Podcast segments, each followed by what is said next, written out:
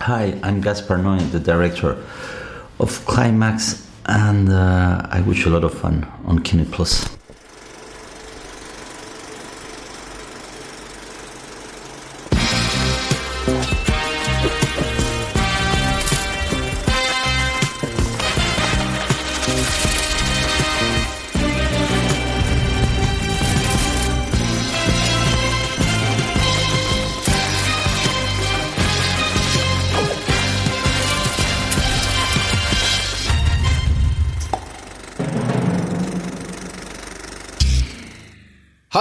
Und herzlich willkommen zu einer weiteren Spezialausgabe von Kino Plus.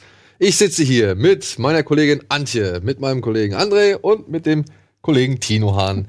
Und wir haben uns heute noch einmal zusammengefunden, um den Festivalsommer-Revue passieren zu lassen. Wer sich vielleicht erinnert, haben ja in der Folge 226, wie ich das hier sehe, haben wir versucht, unsere jeweils drei Highlights des Festivalsommers, also aller Festivals, die wir besucht haben, zusammenzufassen. Und das hat nicht so ganz funktioniert.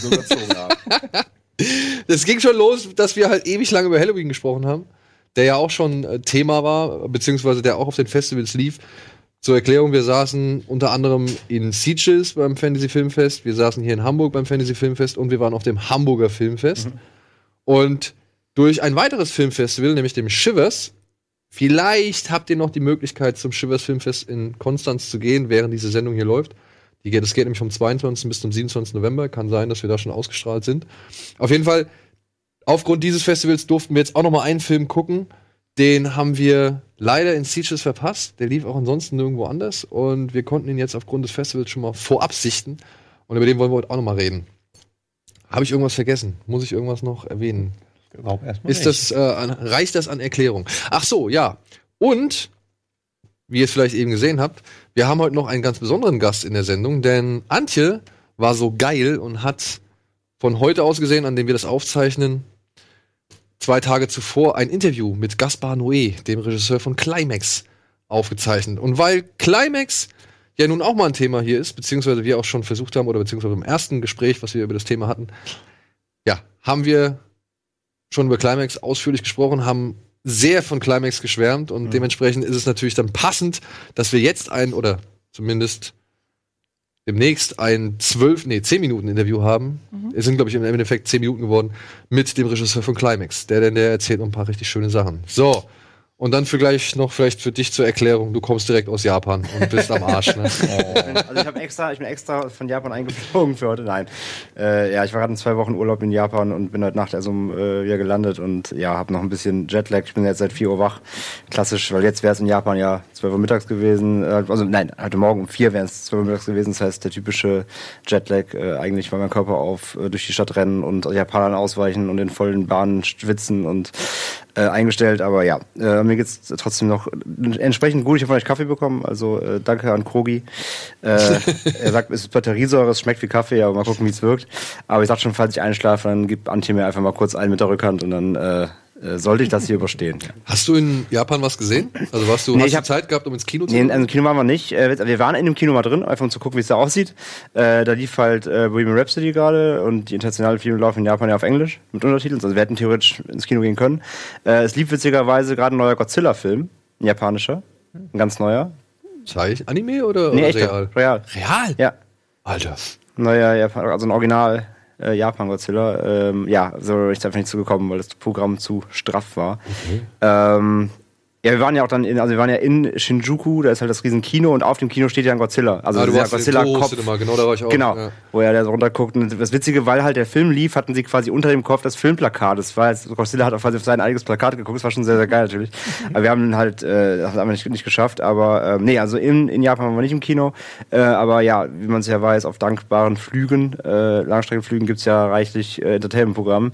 Das heißt, im Flieger habe ich auf der Hintour, glaube ich, vier Filme geguckt, auf der Rücktour drei oder so.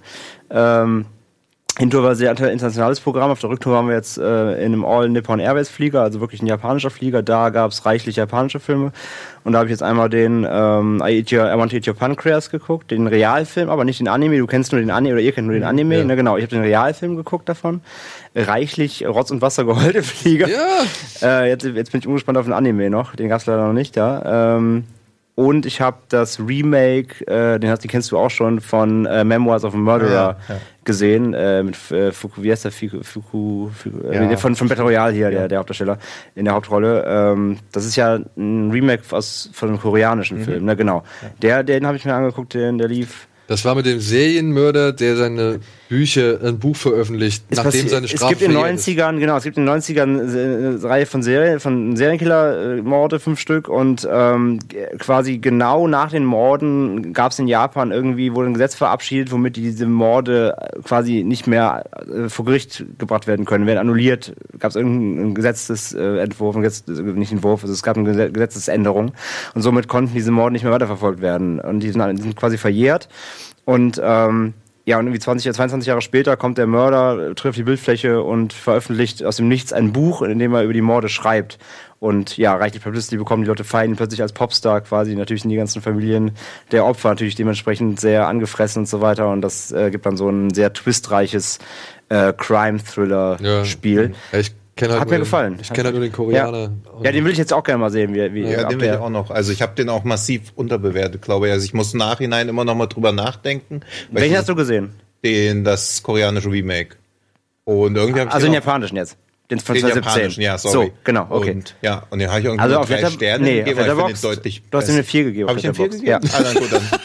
Nee, weil ich war direkt nach dem Film, dachte ich so, hey, ein bisschen zu viele Twists, aber eigentlich funktioniert jeder Ja, absolut. richtig gut. Und diese Grundkonstellation, also dass ja wie so ein Influencer abgefeiert wird, diese man hat, man hat während des Schauens die ganze Echt. Zeit Angst, dass er, dass er, dass er irgendwann den Moment erwischt, wo er abdriftet. Aber Ja. es- er tut's nicht. Und das Ja, ist ja. der Punkt. Aber du denkst es ganze Zeit, weil es eben natürlich Ja, ja. ja, sehr japanisch aufgebläht ist und, und sehr overacted. Aber es funktioniert. Ja. Also ich werde auch bei einer 4. Also ich fand den wirklich sehr, sehr gut. Ja, ja, echt. Und äh, deswegen. Und jetzt, jetzt fehlt ja eigentlich, jetzt können wir wahrscheinlich in zwei, drei Jahren äh, abwarten, dann kommt das US-Remake wahrscheinlich. Ja, bestimmt. Ja. 100%. Ah, das fehlt noch. Aber der hat mir gut gefallen, ja. Also Liebe habe ich geguckt und auf dem Hinflug habe ich hier, das da, da hat mir noch geschrieben, da lief Oposte, der äh, Oh, Keep an Eye Out. Keep an Eye Out. Keep an Eye Out, der Im neue, Flugzeug. ja, der neue Dupier.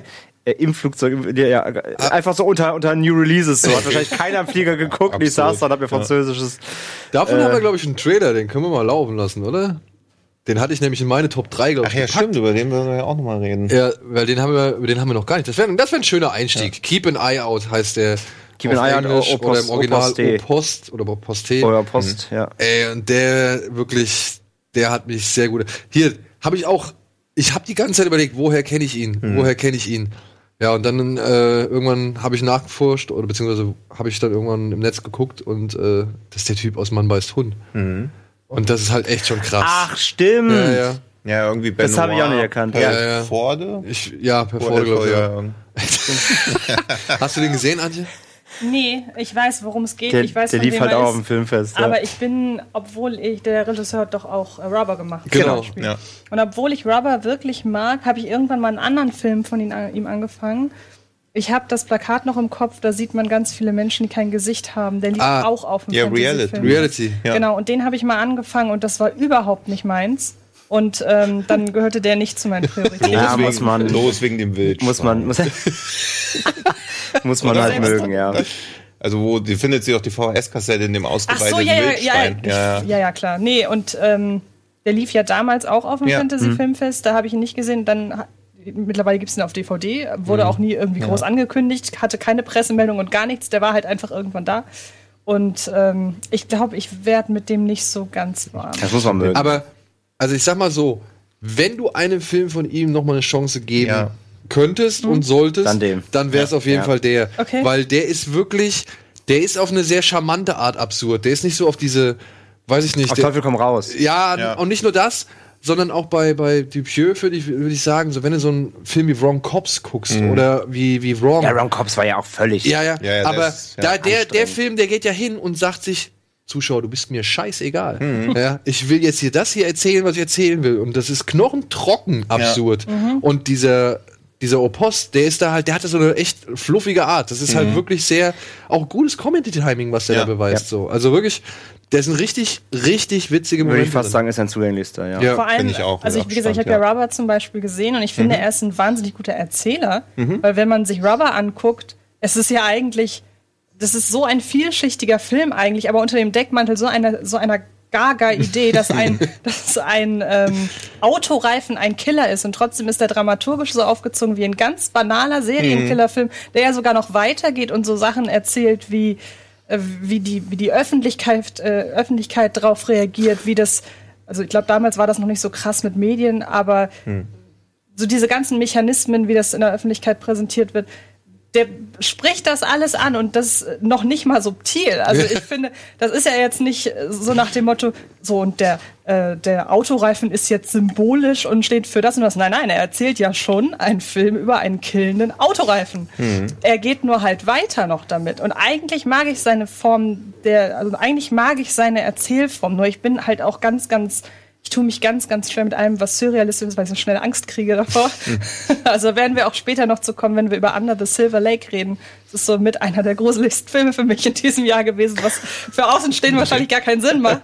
Aber ähm, ich glaube, das ist auch so ein bisschen, so, ich habe so gewisse Berührungsängste bei, bei Regisseuren, von denen ich weiß, da geht der Mindfuck so in die ursprünglich in diese David Lynch-Richtung. Und ich hatte so ein bisschen den Eindruck, dass er dazugehört als Regisseur. Ja, Ja, das, ja, finde ich auch schon. Ich mag halt bei ihm ganz gerne, dass er irgendwie so als Metathema drüber hat, irgendwie wie Zuschauer manipuliert werden, Genau, beziehungsweise ja. auch immer so Statements über Filme. Also Reality macht das ja auch.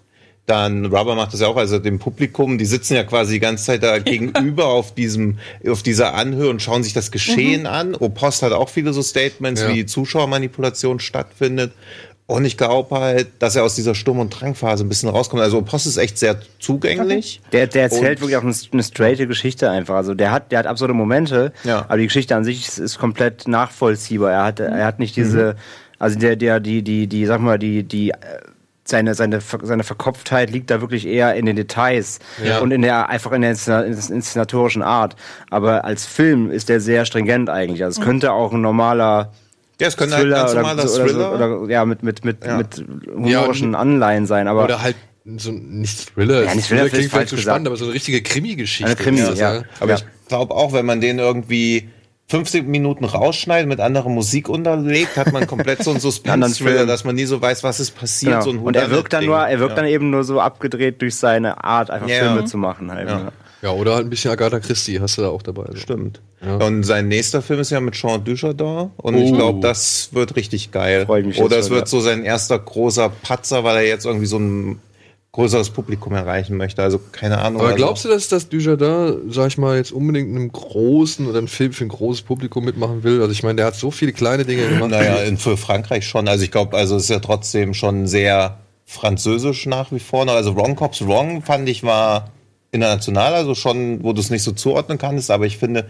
der hat sich schon französisch angefühlt oder am ehesten noch auf so ein Publikum. Opost jetzt? Ja, Ja, finde ich auch. Ja. ja. Also, Oh, ja. jedenfalls ist Jean Dujardin der erste Name, mit dem vor man allem ist Desjardins halt ja auch in Frankreich einfach halt nochmal natürlich eine ganz andere Nummer als jetzt in, Ja. hier. Das, das ist schon Ja, richtig, deswegen, also glaub- aber Jean Dujardin hat auch relativ viel kleine und Hat er auch. unbekannte Hat er auch. Ja, gemacht. So. Wie gesagt, also Aber- OSS 117 halt einfach Ja. besser. Ja, und es soll ein dritter Teil ja, ja, kommen. ja, ne? der kommt. Ja, aber das der kommt mega Ey, gut. OSS kommt. 117. Ja. Kennst du die? Haben wir, glaube ich, schon mal drüber Äh, haben wir schon Die drüber du- gut, ja. Ey, Die leih ich dir wirklich, mal. Guckst du dir an. Die sind so Die lustig. kann man sich sogar, die kann man sich sogar in, in, sogar in der deutschen Synchro ein bisschen Die angucken. deutsche, also ich habe die noch nie anders. Also hat ja Kalkofe synchronisiert. Ja, ich das hab ist ja den- doch echt oder syn- also Der echt lief gut. auf dem Fantasy Filmfest als, glaube ich, Abschlussfilm Echt? oder Parallelfilm zum Abschlussfilm. Ich glaube, da, ja, genau. ja, das war parallel. da mussten ja. sie nämlich, da war der Abschlussfilm, war glaube ich hier Wächter der Nacht oder Wächter des Tages, einer von Mhm. den beiden, glaube ich. Da, war halt, da hatten sie eine Kampagne, glaube ich. Und dann lief parallel dazu der, der USS 117, der erste, Nest of Spies, hier Kairo.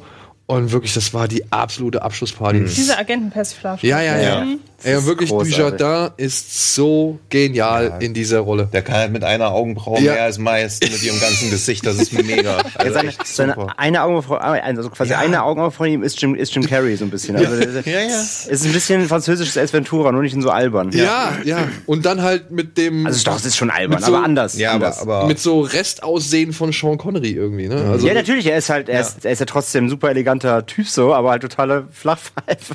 aber wie Ja. der diesen. Song auf diesem komischen Ja, ey, das- ja. Alter. Also ich habe die Filme wirklich auch beide bestimmt jeweils zehnmal geguckt. Ja. Das, das, jedes Mal. Ich Noch hau mich weg. Deutsch gegen Ende, als sie da dann noch so diesen Liebesmonolog-Dialog haben. Auf Deutsch ist der so gut. Ja. äh, ja Oliver. Kalkofe Also, macht das Der Liebesmoment ist, wo, ich, wo, wo er auf den Turm geht, weil er nicht pennen kann, haut dem Moussin eine rein. weil der morgen das Morgengebet hält, er nicht pennen kann. Und wo, wo, wo sie ihn weckt und dann so, ja, Morgen, da war so ein Typ, der war rumschreien. Das ist so geil.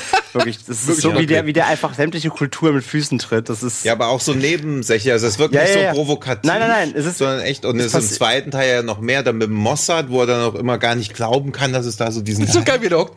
Der Mossad. Lö? Mossad? Wo er überhaupt nicht weiß, dass Ja. die Israelis einen Geheimdienst haben. Das ist so gut. Oder diese weibliche Agentin, wo er die ganze Zeit denkt, sie verarscht ihn. also, Oder, äh, ja. oder im Fahrstuhl, wo er diese chinesischen Agenten ausspielt und dann einfach die alle provoziert mit irgendwelchen rassistischen Beleidigungen, damit die sich gegenseitig er erschießen. Echt sehr, Wisst sehr ihr, gut. wo das, äh, wo, ob irgendein Streamingdienst die Rechte hat? Weil Oh, das klingt nee, ich tatsächlich sehr auch- lustig. Nee, die laufen den auch gucken. Die, gibt- die, gibt's, die muss man echt kaufen. Aber also ich habe Ja. ich hab beide Teile, glaube ich. ich habe die auch auf Disc, ja. Ja, hab die ich habe die auch. auf Blu-ray. Also Okay. kann ich dir auf jeden Fall mal geben. Ja, Ja. wer die nicht kennt, also hunderttausendprozentige Ich bin Empfehlung. auch schon tausendmal bei irgendwelchen Kritiken drüber gestolpert, wenn irgendwie erwähnt wurde und das erinnert daran. Und da haben ja auch irgendwie, glaube ich, so französische Leute, die in Frankreich richtig berühmt sind, teilweise mitgespielt. Ja. Mein Jean Ja. Dujardin kennt man jetzt auch hier, kennt man auch in Amerika seit The Artist und so weiter. Aber das, der ist in, den, ist in Frankreich ja noch viel, viel, viel berühmter. Ja. Und ich stolper immer wieder drüber und habe aber einfach generell durch gewisse andere Filme, unter anderem halt zum Beispiel auch äh, Johnny English, immer so eine gewisse Berührungsangst bei allem, was so in Richtung Ja. Verstehe ich Ja, komplett. ja. Hat aber eine ganz andere Qualität. Aber es gibt halt, es gibt halt Johnny English, was okay ist, und es gibt halt USS 117, was super ist. Es gibt halt hier, wie hieß der letzte Superfly oder keine Ahnung, und es gibt halt Black Dynamite. So, weißt du, also es gibt halt Filme, die persiflieren es irgendwie für ein, breiteres Publikum und nicht mit ganz so viel Detailliebe und Tiefe, sage ich jetzt mal. Und dann gibt's halt eben Black Dynamite und USS 117. Das machte gerade gar keinen Sinn, dass ich das so gesagt habe, weil ich bin ja momentan auf so einem Scary Movie Trip. Eigentlich darf ich mich über, eigentlich darf ich mich über Persiflages nicht Ja, beschweren. aber Scary Movie ist halt auch liebevoll. Ja. Und sowas wie Johnny English ist ja, halt aber es komplett auf Mr. schon. Ja, gut, später, aber sowas wie Johnny English komplett auf Mr. Bean zugeschnitten. Ja. Oh, Zumindest und- die ersten beiden. Ja, den dritten und, fand ich tatsächlich Und ganz der nett. Mhm. Rest ist halt so, da kommt ja auch gar kein Agentenfeeling auf, aber OSS Genau. 117 sieht halt auch so aus wie Genau, ein also der hat, den, der hat diesen, der hat diesen alten James Bond-Look. Ja. Der sieht halt wirklich aus, als wäre es Ja. Dr. No, so, ja. ja, ja, Und genau. auch wenn sie mit dem Auto fahren, das ist genau, das ist nicht über, so übertrieben, dass du siehst, dass sie wirklich, wirklich Auto fahren. Das sieht wirklich alles genauso aus. Na, schön vor im Hintergrund, die sitzen einfach Ja. nur, fahren so, ne? Das ist wirklich Ja, alles. der, der Typ in der Telefonzelle. Er ist gerade eingetroffen. So. Hör auf, mich anzurufen! Sehr gut. So, wir machen jetzt mal weiter im Programm. Und zwar machen wir jetzt einmal kurz einen Spot von unserem Sponsor. Und direkt nach diesem Spot seht ihr unser Interview mit Gaspar Noé. Denn der erzählt da so ein paar Sachen, auf die können wir aufbauen, würde ich sagen. Ja, dann kommen wir mal ein bisschen weiter im Text. Bis gleich.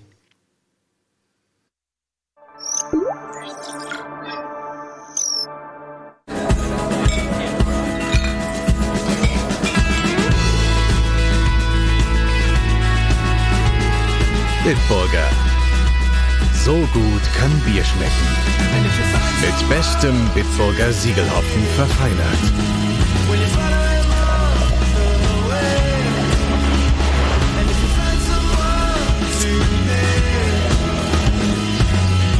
Deshalb bitte ein Bit.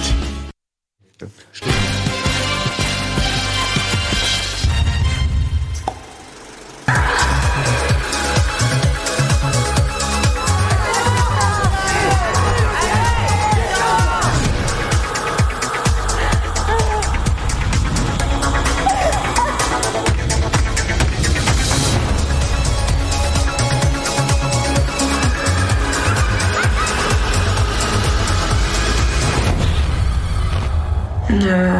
ce qui ne me tue pas me rend plus forte. The first memory I have of being in the cinema, probably because of that, that the movie really impressed me. It's uh, 2001: Space Odyssey. When I was six, I remember seeing other movies on TV before that, but um, I don't have any memory. I really, I really liked uh, the last last one too. Uh, the house that Jack built. I thought it was very, very funny. I love it. Yeah, it's, it's a comedy, on my opinion. Yeah, it's, a very, dark it's comedy. a, a very intelligent comedy. Yeah, the, the uh, about movie, the the it's, it's got like a horror movie aspect to it, but also it has um, a catastrophe uh, movie feeling. You know, the when I was a teenager I, or a kid, I would go to see these movies like The Towering Inferno, the uh, the Poseidon, the Poseidon Adventure, Earthquake, and it was always movies about about uh, a group of people or uh, in a boat, in a building, in, or in a place, and the, the, something bad happens, and they they all start dying. They all start fighting for their survival. So uh, probably my movie was based on, on movies from that genre and also from the horror genre like Night of the Living Dead, Cannibal Holocaust, or Shivers, the first movie by Cronenberg, um, and also movies like Suspiria with dancers in a, in a, in a female dancers in a school. Um, yeah, but still, uh, I want to do a realistic movie that would turn into a kind of horror movie. And probably the movies that uh, uh, scare me the most are not horror movies, are psychological horror movies like uh, Four Months, Three Weeks and Two Days, or Deliverance, or yeah, those movies that are that that, that could look like a, do- a documented story. I would, there are millions of ways, not millions, but thousands of ways of losing control, and most people in life they like losing control in a controlled way. So you want to lose control, but yeah, or, probably you want the other people to lose control and yourself too, but you, you don't, don't want to get damaged. Uh, the movie yeah, is based on, on, on true stories, on, on on personal situations that I experienced, but mostly uh, like the, the the situations that I've seen in which like things turn really bad are linked to alcohol and nothing else. Uh, people who who are very sweet in life or who are not uh, can suddenly change into a paranoid aggressive dimension when they, they mix uh, uh, vodka with rum with uh, with whiskey or a joint with and suddenly like um, when people block their conscious brain like the, the neocortex then they they start acting with the with uh, and talking with the reptilian brain and the reptilian brain is all about domination uh, nothing else about survival of the species. So it's, it's like a very sexual dominant brain and uh, yeah the the, the the worst collective situations I've seen were situations in which many people were drunk and they would start fighting arguing and like there are so many couples that are could last forever if they didn't start drinking and and then alcohol makes you say something mean the other person answers in a meaner way and then people end up saying things that they don't believe at all just to top the other person yeah Al- alcohol is a, is very accessible so probably that's a yeah the the, the, the, the most dangerous drug socially now in the western world when when this for example in this movie when people when the the boys and girls start dancing they express themselves in a way that's far more interesting than if they were talking.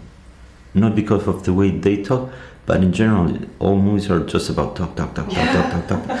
Uh, and then when you see these guys dancing, you, you, you, I know, uh, I admire them. Uh, I get hypnotized by their arms movements, legs movements, and uh, you wanna be with them. You wanna, you wish you could learn how to dance with them, like them, and uh, yeah. The, uh, most movies are reduced to to dialogues, and that's why uh, I avoid going to the, to to movies. Uh, I watch old classics on DVD, expressionist movies, or or sometimes experimental movies. But uh, like the, the the commercial film form of nowadays is totally artificial and very boring. The, the, the script for Love was five pages long. The one for for um, Irreversible was three pages long, and in this case we started with two pages and then it, became four pages. But uh, yeah, you have a beginning, the end, and then you uh, because we shot this movie in 15 days in a chronological order, uh, we could always rewrite the the the, the storyline while, while it was being unfolded.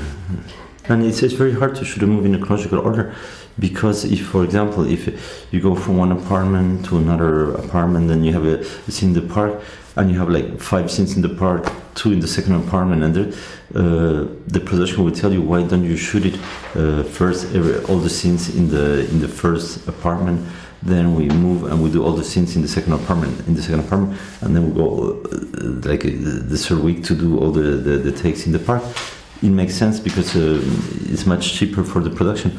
Uh, so it's almost impossible to shoot a, a movie in a chronological order.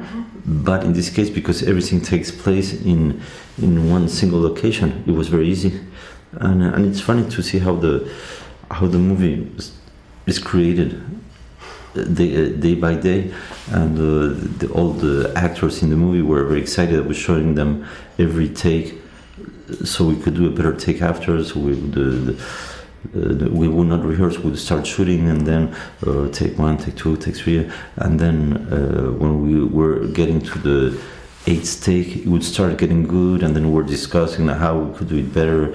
And uh, I was operating the camera, running after them, and also my assistant director, my cinematographer, were advising me uh, things. The, the, the dancers were advising me things.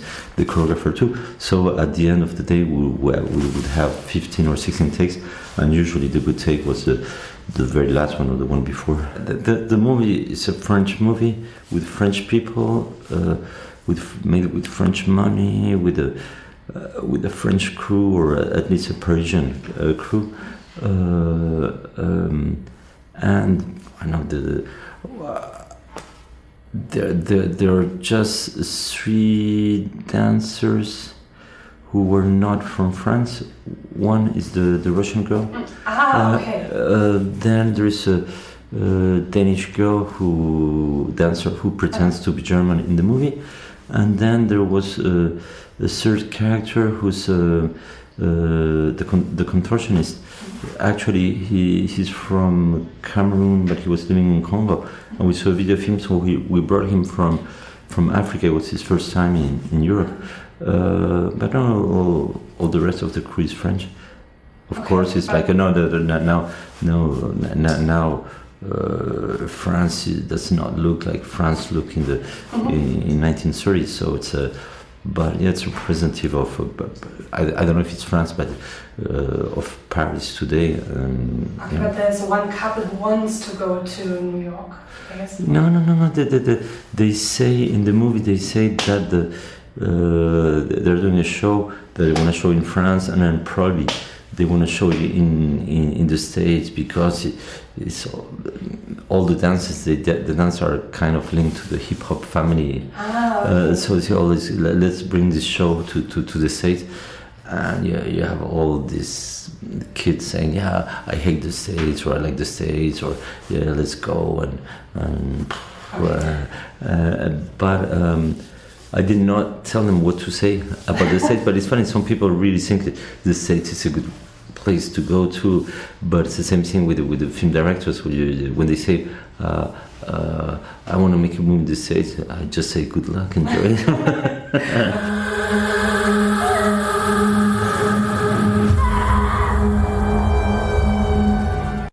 So, das war unser Interview mit, oder Antjes Interview mit Gaspar Noé.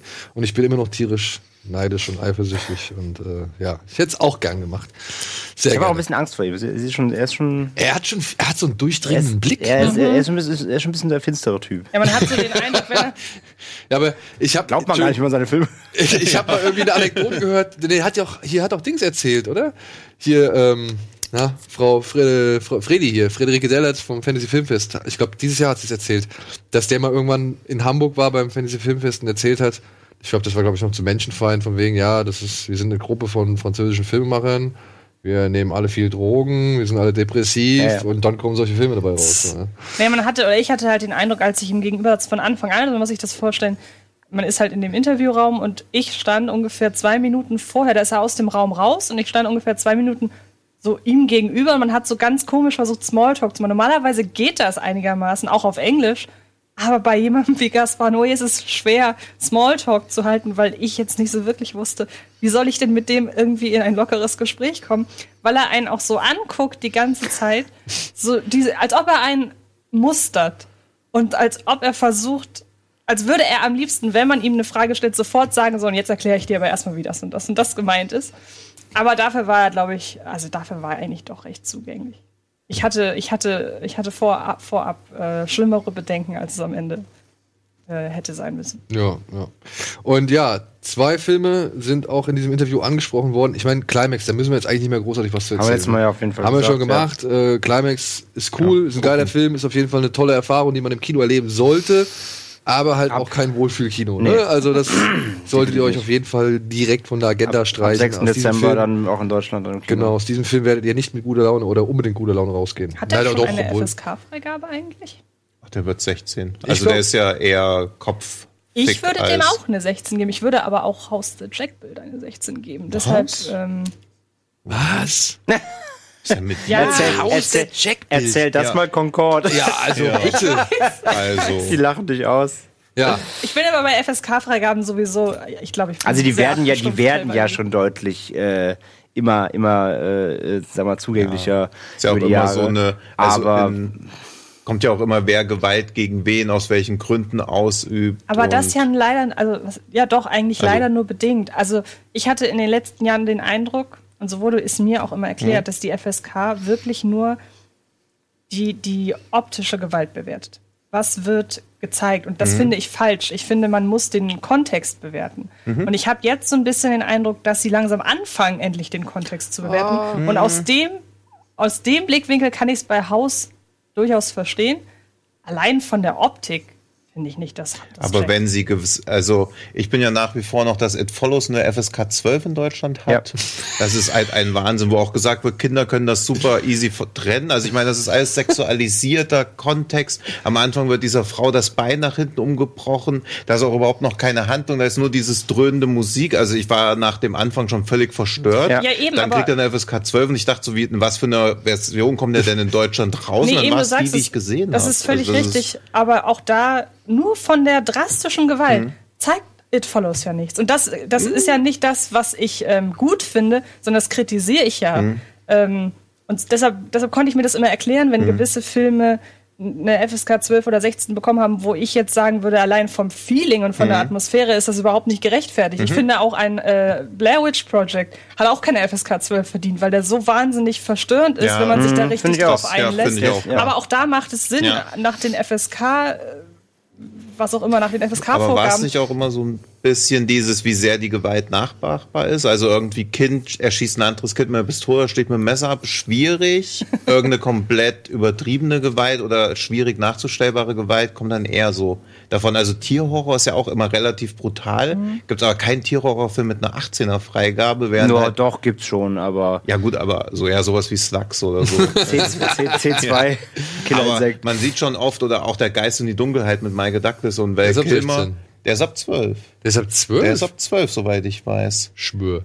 Ich gehe in der nächsten Werbepause mal ins Handy Ja, mach das und mal. werde das. Nee, das guck ich jetzt nach. Ja, das guck mal nach. Guck mal live. Aber das, mit der, nach, aber das Ja. mit der nachahmbaren Gewalt habe ich auch mal gehört. Und zwar im, im Kontext zu irgendeinem Scream-Film. Weil ähm, ich habe das leider nicht mehr im Kopf. Aber gibt es nicht einen Scream-Film, wo jemand mit dem Fernseher erschlagen wird?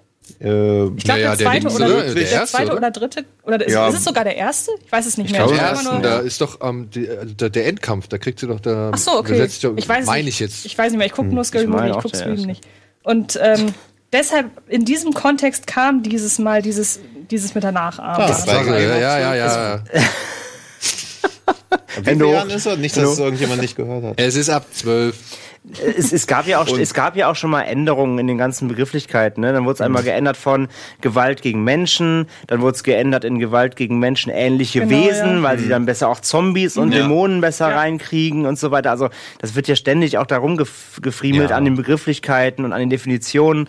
Ähm, wie gesagt, ich habe schon das Gefühl, dass die FSK äh, da in den, in den letzten Jahren schon immer gnädiger, sage ich mal, wird. Aber ich, sag, ich bin ganz bei dir.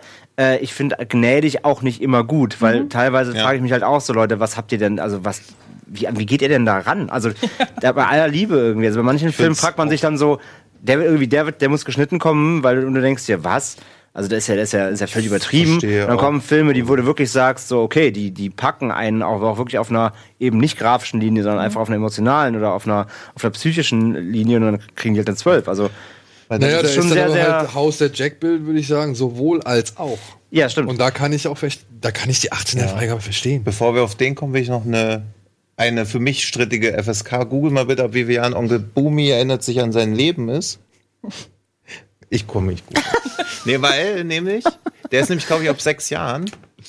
Onkel. Onkel Boomy. du, ähm, Tino, da sind keine Home-Videos drin, ne? Also Der ist von Ashi Patpong Vera Seta cool und ist einer der besten thailändischen Filme, die jemals gemacht wurden. Dass ihr den nicht gesehen habt, ist schon wieder ein Skandal. Sonderklein. Habt ihr den echt nicht gesehen? Was lacht ihr denn jetzt alle so? Der hat ohne Altersbeschränkung. In dem Film hat eine Frau Sex mit einem Aal für ungefähr drei Minuten. Und er hat eine ohne Altersbeschränkung Freigabe. Und es Okay, geht okay. Von welcher, von welcher äh, grafischen Drastik sprechen wir in dieser Situation? Von einer, nicht wirklich, also es wird natürlich nur so angedeutet, sie sitzt so im Wasser und der Aal schwimmt dazwischen. Aal hat ja auch schon diese, diese? Phallus, Phallusartige Form. Phallus. Phallus. Ja. Phallus. Ja, ja. Und Onkel Bomni geht auch noch darum, dass Geister zurückkehren aus dem Wald und du siehst immer nur so rotglühende Augen aus dem Wald rausgucken. Also der ist schon sehr still und poetisch erzählt, aber der ist halt, der hat eine gewisse verstörende Das heißt aber Möglichkeit, auch, Sex mit einem Aal und FSK 0. Das, ja, aber also, also allein wie du es Aber noch erzählst, schockierender ist, dass sie den alle nicht gesehen allein haben. allein wie du es was erzählst, schockierend Tino? Tino, Ja. allein wie du es erzählst, ein vierjähriges Kind versteht das ja auch überhaupt nicht.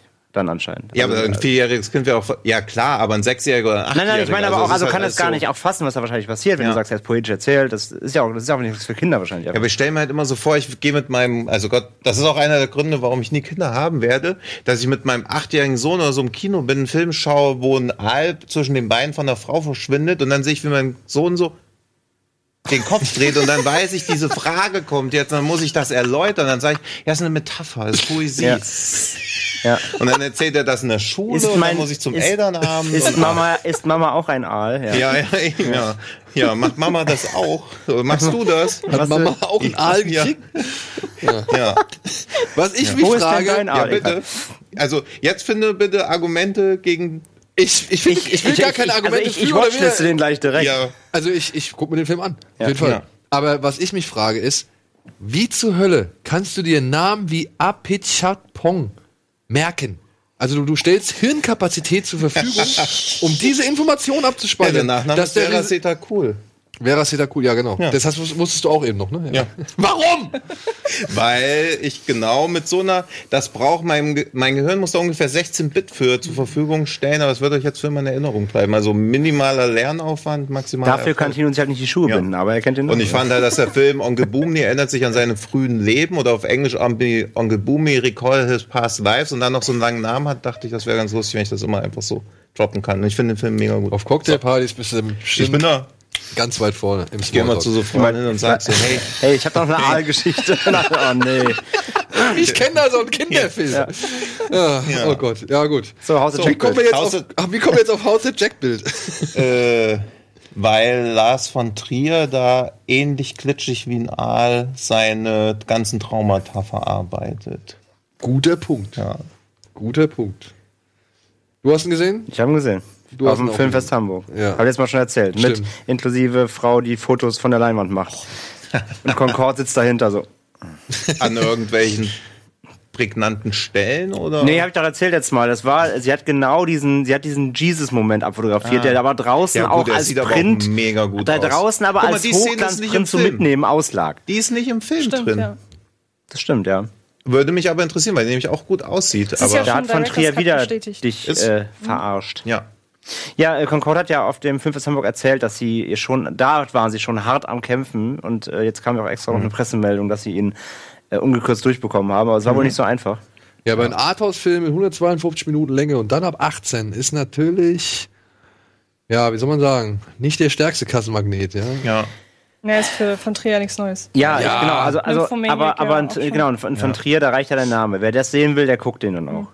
Der braucht. Ja, das ist, glaube ich, deswegen glaube ich auch, dass Noé bei so Interviews auch ein bisschen unwillig ist, weil er weiß, dieser ganze PR-Rummel wird nicht signifikant mehr Tickets verkaufen. Wer es gucken will, guckt. Wer, Wer ihn kennt, nicht guckt eh seinen will, Kram. Ja, ja, und das wird ist auch durch ein Interview jetzt nicht reingehen. Trier halt schon ähnlich. Wer weiß.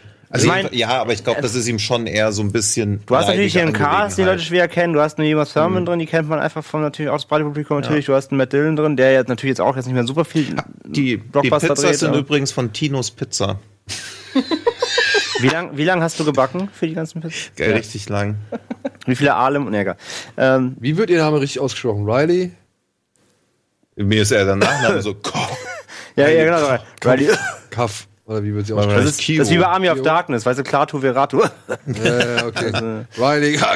Ja. Gut, aber Ja, willst du mal zusammenfassen, worum, worum geht's grob? es geht um einen Killer mit Putzfimmel, der mit irgendjemandem redet, der ihm später dann auch irgendwann erscheint und dann. so steht's auch auf dem Kommen wir Plakat. zum aber- nächsten Film. Aber es ist so.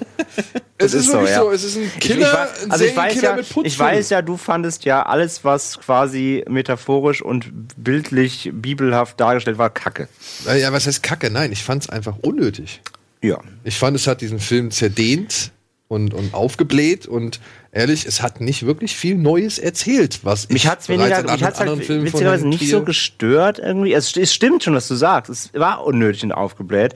Aber da ist immer noch, auch selbst in diesen Szenen, um seinen inneren so Monolog Ja. mit sich selbst ging und seine Verarbeitung, hat das ja schon aufgegriffen. Klar, teilweise in sehr, sehr, sehr überspitzten äh, Ja. Metapherversuchen.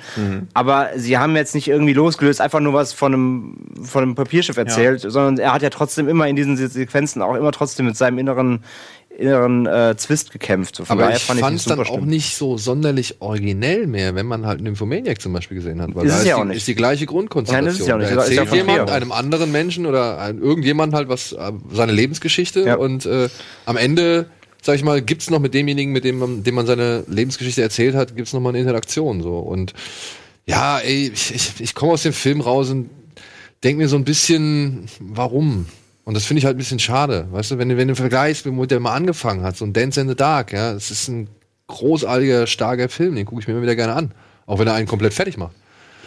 Was denn? Ich stelle mir so, wie du so gut gelaunt nach Hause kommst, so, oh, ich guck mir Jetzt mal erst wieder, mal Dancer. Jetzt gucke ich mir mal wieder Dance in the Dark Ich sag ja an. nicht, dass es ich ein weiß, Wohlfühlkino nein, ist, nein, aber das ist, so. weißt du, aber vergleich doch Ja. mal Dance in the Dark mit jetzt dem. So. Ja, aber wieso soll ich da? Das ist Nein. ja, glaube ich, da hast du ja so in deiner Rezeptionserwartungshaltung vielleicht schon den. Ich meine, das ist natürlich ein ganz anderer Film. Also, obwohl er, wir haben, wir haben schon geteasert quasi, er referenziert sich ja auch reinweise selbst in dem Film irgendwie, beziehungsweise, ja, ist es wieder Verarsche am Publikum, ist es eigen, verarscht er sich selbst, ist es einfach nur sein Abgefeier von seinen eigenen Kunstwerken. Ähm, aber nichtsdestotrotz muss man auch hier sagen, ähnlich wie bei, ähm, was wir eben gesagt haben, wie bei, ähm, bei Opost quasi, finde ich, ist auch hier, ist fast sein zugänglichster Film. Ja, weil er halt sehr lustig Ganzen. ist. Er, er ist, er ist, er hat überraschenderweise sehr viel Humor, obwohl es eigentlich nicht passt. Äh, er ist sehr straight. Er, er hat keine großen, äh, wirklich, ähm, also bis auf die eben diese ein Einspieler, hat keine völlig surrealen äh, Szenen. Es läuft schon durch, stringent. Also es ist, es ist für jemanden, der auch nicht Genre gewohnt ist, ist es gut zu gucken. Ja, weiß ich nicht. Also Finde ich so schon. diese Dialoge zum Beispiel, oder die- dieser ewig, dieser ewig lange Dialog mit Riley, ja, Ähm, der dann zu dieser, sag ich mal, doch umstrittenen Szene führt. Ich weiß nicht, ob man das alles braucht. Naja, das war. Das braucht, sage ich nicht. Das ist nicht der Punkt. und, aber und das sind aber auch dann die Momente, wirklich, ich saß da im Kino und wenn du halt dann auch auf dem Festival hockst und hast schon ein paar andere Filme noch gesehen, so, Ey, wirklich, ich musste mich da so hart durchkämpfen, dass ich da nicht irgendwie einpenne bei, weil es war so, es hat mir nicht wirklich viel gegeben. Ich war eigentlich bewusst, also mir war schon eigentlich ab dem ersten, ab der ersten Sekunde dieser Szene war mir schon bewusst, worauf das jetzt hinausläuft, beziehungsweise dass es auf irgendwas Schlimmes hinausläuft. Und ja, das hat dann jetzt nicht die Spannung unbedingt aufgebaut. Sie hat es für mich einfach nur in die Länge gezogen. Ja, André ja, hat gerade was sehr, sehr, sehr Gutes gesagt, was ich auch ähm, einbringen soll, wollte. ähm, er hat, du hast die Frage aufgeworfen, wen er mit dem Film letzten Endes verarschen will. Das Publikum sich selber so ein bisschen, so ein bisschen. Ja, so ein dass, bisschen dass er alle wieder irgendwen auf, auf den Sack gehen will mit dem Genau. Film, das merkt man ja ab der ersten Minute. Ja. Genau, und ich finde, im Grunde ist Lars von Trier, ich habe ihn jetzt zweimal schon gesehen. Und beim zweiten Mal hat er mir noch deutlich besser gefallen als äh, nach dem ersten Mal. Denn für mich ist dieser Film im Grunde ein riesiger Trollversuch am Publikum. Weil ähm, er so gezielt genau das macht, was die Leute ihm vorwerfen. Wenn die Leute ihm vorwerfen, du bist frauenverachtend, dann macht er sie hier richtig dumm, die Frauen, und bringt sie reihenweise um. Der Kommentar darauf ist aber im selben Moment da drin. Warum nimmst du denn nur die Frauen? Ja, weil es einfacher ist. Ich habe auch ganz viele andere Männer umgebracht, aber ich habe nur mal hier, diese Geschichten sind zufällig mit den Frauen. Und ähm, letzten Endes steckt da aber auch so viel mehr drin. Das, alles, was man in dem Film denkt, auf der erzählerischen Ebene, wird, wird sofort, nachdem man es gesehen hat, kommentiert. Lieblingsmoment in dem Film ist für mich, das ist der Pianist. Er, reprä er repräsentiert Kunst. Ist das dein Ernst? Also, ich meine, das ist so platt und so dreist. Und deshalb ist für mich das Experiment dieses Films für mich erst gelungen, wenn hier wieder die Verrisse kommen. Ich behaupte nämlich, dass Lars von Trier genau einkalkuliert hat, dass er hierfür verrissen wird und dass das für ihn erst noch dazugehört. Das ist jetzt so seine, ja, seine Abrechnung mit den Kritikern und seine Abrechnung mit den Leuten, die dem Film vollkommen auf den Leim gehen. Weil ich behaupte, das ist, was ich gerade gesagt habe, ein riesiger Trollversuch. Und dadurch, dass wir uns jetzt hier fragen, wie das gemeint ist, hat er genau sein Ziel erreicht. Für mich ist es einfach nur eine morbide Komödie und ich lache mich kaputt, wenn ich sehe, das willst du erreichen, du erreichst das. Und ähm, bestes Beispiel ist, nach der zweiten Pressevorführung hier in Hamburg gab es einen der Leute, die sich darüber ernst, also wirklich ernsthaft aufgeregt haben, dieses typische, wenn jemand solche Filme dreht, muss er selber krank sein. Und das ist die billigste Argumentation, die es bei sowas geben kann. Und deshalb, davon kann man genervt sein, was ich deinem Stöhnen entnehme, Daniel. Nein, aber das ist doch. Also es ist natürlich, es ist wahnsinnig billig und wahnsinnig plump. Aber ich finde, jemand wie Lars von Trier, der halt auch jedes Mal eine rechts und links irgendwie das alles um die Ohren gehauen bekommt, was er macht, dass der jetzt mal sagt, ey, kommt, leckt mich und jetzt präsentiere ich euch mal das, was ihr immer in mir seht und jetzt kriegt ihr das mal wirklich. Das ist nicht provokant, sondern in meinen Augen ist es, ist es wirklich genial. Also ich finde den Film wahnsinnig gut. Ich habe es auch in vielen Dingen erst beim zweiten Mal gesehen, weil natürlich fühlt man sich nach dem ersten Mal erschlagen, weil da Sachen gezeigt werden, wo man denkt, ja gut, also du willst das, du willst jetzt schon provozieren damit, weil ja, wenn Kinder vor laufender Kamera abgeknallt werden, da ist der erste Impuls, boah, das ist aber provokant. Der zweite Impuls ist, ja, das ist nicht provokant, weil du weißt genau, dass man sich darüber aufregt. Provozieren ist ja immer auch mit den Grenzen spielen. Das ist ja kein Spielen mehr. Das ist ja, ich mach was und ihr regt euch eh drüber auf. Also von daher, er hat meines Erachtens sein Ziel mit diesem Film erreicht, weil sich die Leute über den Film aufregen. Und in dem Moment rege ich mich nicht mehr über den Film auf, sondern ich denke, Ne, ja, du, gut ich reg mich auch nicht über diesen Film auf. Ja, ich Also wirklich nicht. Ich reg mich nicht über diesen Nein, Film weil es, es gibt ja auch nichts zum Aufregen so. Ja. Aber es regen sich sehr viele über den der, also Film der auf. Film bestätigt eigentlich nur all das, was Lars von Trier schon die ganzen Jahre über macht. Eben, genau, Ja, aber- aber ähm, wenn ich als, und da mein Stöhnen gilt nur dann in dem Moment den Pressevertretern, Genau, die in eine Pressevorführung gehen von einem Lars von Trier Film. und sich drüber Und- aufregen. Und wenn man da reingeht und vorher noch keinen einzigen Lars von Trier Film gesehen hat und sich dann darüber aufregt, da muss ich stöhnen. Ja. Ja, also da muss ich wirklich stöhnen. Und das ist halt so, weiß ich nicht. Ihm, ihr würde ich aber dann gerne die Review lesen. Hey, Und- ich, Entschuldigung, aber Ach so. wir müssen einmal kurz in die Werbung gehen Ach so, und ja, äh, gerne. kommen gleich wieder zurück und Ja. müssen auch mal aufs Gas drücken. Wir haben jetzt zwei Filme besprochen.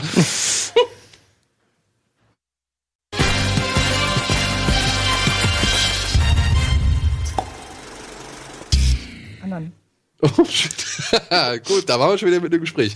Willkommen zurück zur Spezialausgabe Festival Sommer 2018 hier bei Kino Plus. Und André, Antje und Tino zu Gast. Und wir sind gerade noch mitten in der hitzigen Diskussion bei The House der Jackbild, aber ja, die haben jetzt auch schon dreimal, glaube ich, geführt. Ja. Du wolltest noch was zu- Ja, abschließend ich habe sagen? ihn ja auch zweimal gesehen. Ich fand ihn beim zweiten Mal auch noch deutlich stärker, weil im Prinzip, wenn man es mal von dem ganzen Lars von Trier loslöst, was wir bei anderen Filmen ja auch nicht zwangsläufig machen, die so im Gesamtwerk-Kontext betrachten, nur weil Lars von Trier halt immer mal gerne Aber er bindet sie auch stärker an sich, ne? Ja, das stimmt, aber damit kokettiert er ja auch so ein bisschen. Ja. Also andere Ja, machen er das ja kokettiert auch. mit allem. Und wenn du ihn aber als Film losgelöst, wenn du nicht weißt, wer Regie geführt hat, was ja 80 Prozent, 90 Prozent der Zuschauer wahrscheinlich so gehen wird, dass sie einfach in den Film reingehen und ihn dann schauen, finde ich es eigentlich recht cool zu sehen, dass er eigentlich auch so eine Story über einen Serienkiller ist, der sich permanent für geiler findet, als er eigentlich ist. Also in den Gedanken, die er da hat, ist er ja immer so hochtrabend. Aber Glenn Coolturn ist ja auch sehr prätentiös einfach so. Das hört ja jeder, der so denkt, ah, die Bach-Varianten von Glenn Cool, ich bin so cool, ich kenne mich so gut mit Kunst aus. Weil ich kann dir fünf Serienkiller-Filme nennen, wo das halt auch vorkommt. Hannibal hört das die ganze Zeit zum Beispiel. Das ist schon auch wieder so ein Klischee in sich selbst. Und die Stimme aus dem Off stampft ihn da ja auch immer so ein bisschen zurecht. Weil auch die Taten, die er durchführt, sind jetzt auch nicht wirklich cool. Das Einzige, was wirklich Kunst ist, ist, wie er die Vögel und die Familie drapiert, was eine sehr beeindruckende Szene ist, aber auch das ist das Einzige, wo man so denkt, okay, der hat schon drauf, weil alles andere wirkt ja so, als ob er so Selbsthilferatgeber gelesen hat und man denkt so, das klingt ganz gut, aber man darf auch nicht länger drüber nachdenken, sondern es verfällt wieder an alles. Also es ist ja auch so diese Über Selbstüberschätzung von so einem Serienkiller, der eigentlich eine komplett arme Wurst ist, weil er ihn dann fragt, wie sieht's denn bei Liebe mit dir aus? Da zerbröselt er ja schon schnell, erzählt diese Geschichte, die du ja nicht so, weil sie dich so lange beschäftigt hat, wo man ja merkt, okay, eigentlich geht da auch nichts mit, weil, wie hast du das denn wahrgenommen? Ihr Charakter, was macht der beruflich? Also, war das eine Prostituierte? War das nicht? Also, Wer jetzt, jetzt äh, Riley Riley. Nee, habe ich eigentlich nicht. Also Okay, ich weil habe das- schon, ich habe ihm wirklich abgekauft, dass er sie netter findet als Aber es alle gibt- anderen Menschen auf der Welt. Aber es gibt ja auch keine Kennenlerngeschichte. Das ist so meine Interpretation, dass es halt eine Prostituierte ist, die er halt irgendwie strange behandelt. Na, so richtig Hintergrundgeschichten Ja. gibt's ja gar nicht. Zum Beispiel die Familie mit den Kindern. Weiß auch nicht, die okay. zusammengetroffen Ja. Aber was du gerade gesagt hast mit den. Also ich habe da auch eine Prostituierte drin gesehen. Echt? Ja. Weil er sie so, er Dafür- behandelt sie teilweise so dreckig und irgendwie habe ich mich mir die ganze Zeit gefragt, warum geht sie nicht einfach? Ja, weil. Aus ihrer eigenen Wohnung. Naja, was, Die ist nicht so ja, das, du, würde, das passt aber irgendwie jetzt im Gesamtkontext, dass er halt Frauen als total dämlich darstellt, Genau. die sich auch nicht von ihm lösen, obwohl er sie scheiße behandelt, weil sie ja dämlich nicht, sind. Aber Also, ja nicht nur Frauen. Also, also alle sind dämlich, außer Eben. er. Also ja, eben. Deswegen, genau. er ist, ja, aber er Das ist auch es nicht ja. sonderlich smart. Also Nein, das, er, er, er, er denkt sich aber von sich selbst. Ja, Genau. aber das Aber Haus, was ja er da baut, was ist das denn? Also ich meine, das sieht aus wie so ein scheiß, wie so eine Datscha oder so. Das ist ja auch nicht cool. Also so, so wie er sich da so als der Mega-Macher und super Typ darstellt, das reflektiert der Film ja auch gar nicht, oder was da passiert. Äh, das finde ich in sehr spannend. Einer, in einer Szene wird es reflektiert, nämlich in dem Moment, als er versucht, total intelligent das zu erklären, diese, dieses, dieses Symbolbild mit den Lampen. ja, eben. Und dann ja, sagt, und dann, grätscht. Ja. Mhm. und dann grätscht der, der Typ sofort da rein und sagt, ja, das ist im Grunde die gleiche Erklärung, die alle Süchtigen geben. ja, oder für alles und kannst du das benutzen. Genau, ja, und er erzählt und erzählt und äh, man hat auch mal. Mhm. beim Reden, man merkt, äh, wie geil er das gerade findet und dann Ja. so, ja, also das, was du erzählst, ist nichts Besonderes. Ja. Und- Und, jedes Mal, Ja. wenn er so irgendwas macht, kommt ja sofort von ihm, also im Grunde ist ja auch, äh, Bruno Ganz ist es, ne? Mhm. Ähm, Im Grunde ist Bruno Ganz ja auch der Zuschauer, der Genau, teilweise auf ihn reinfällt, aber sofort, als er merkt, okay, ich bin gerade auf dich reingefallen, sofort Ja. wieder den Boden unter Ja, aber die Szene fand ich, das war auch, das sah auch super gut aus. Das war Genau. visuell total toll, aber man schaut das und sieht so, wie bei so einem romantischen Film, der für einen selber nicht funktioniert. Man merkt, Mhm. man wird jetzt durch die Musik manipuliert, denkt man so, ja, ist doch nur Manipulationsversuch. Und das finde ich halt ziemlich Genau. clever gemacht, dass das immer wieder durchbrochen wird. Und zwei, dreimal wurde halt das auch angesprochen, was ich gedacht habe.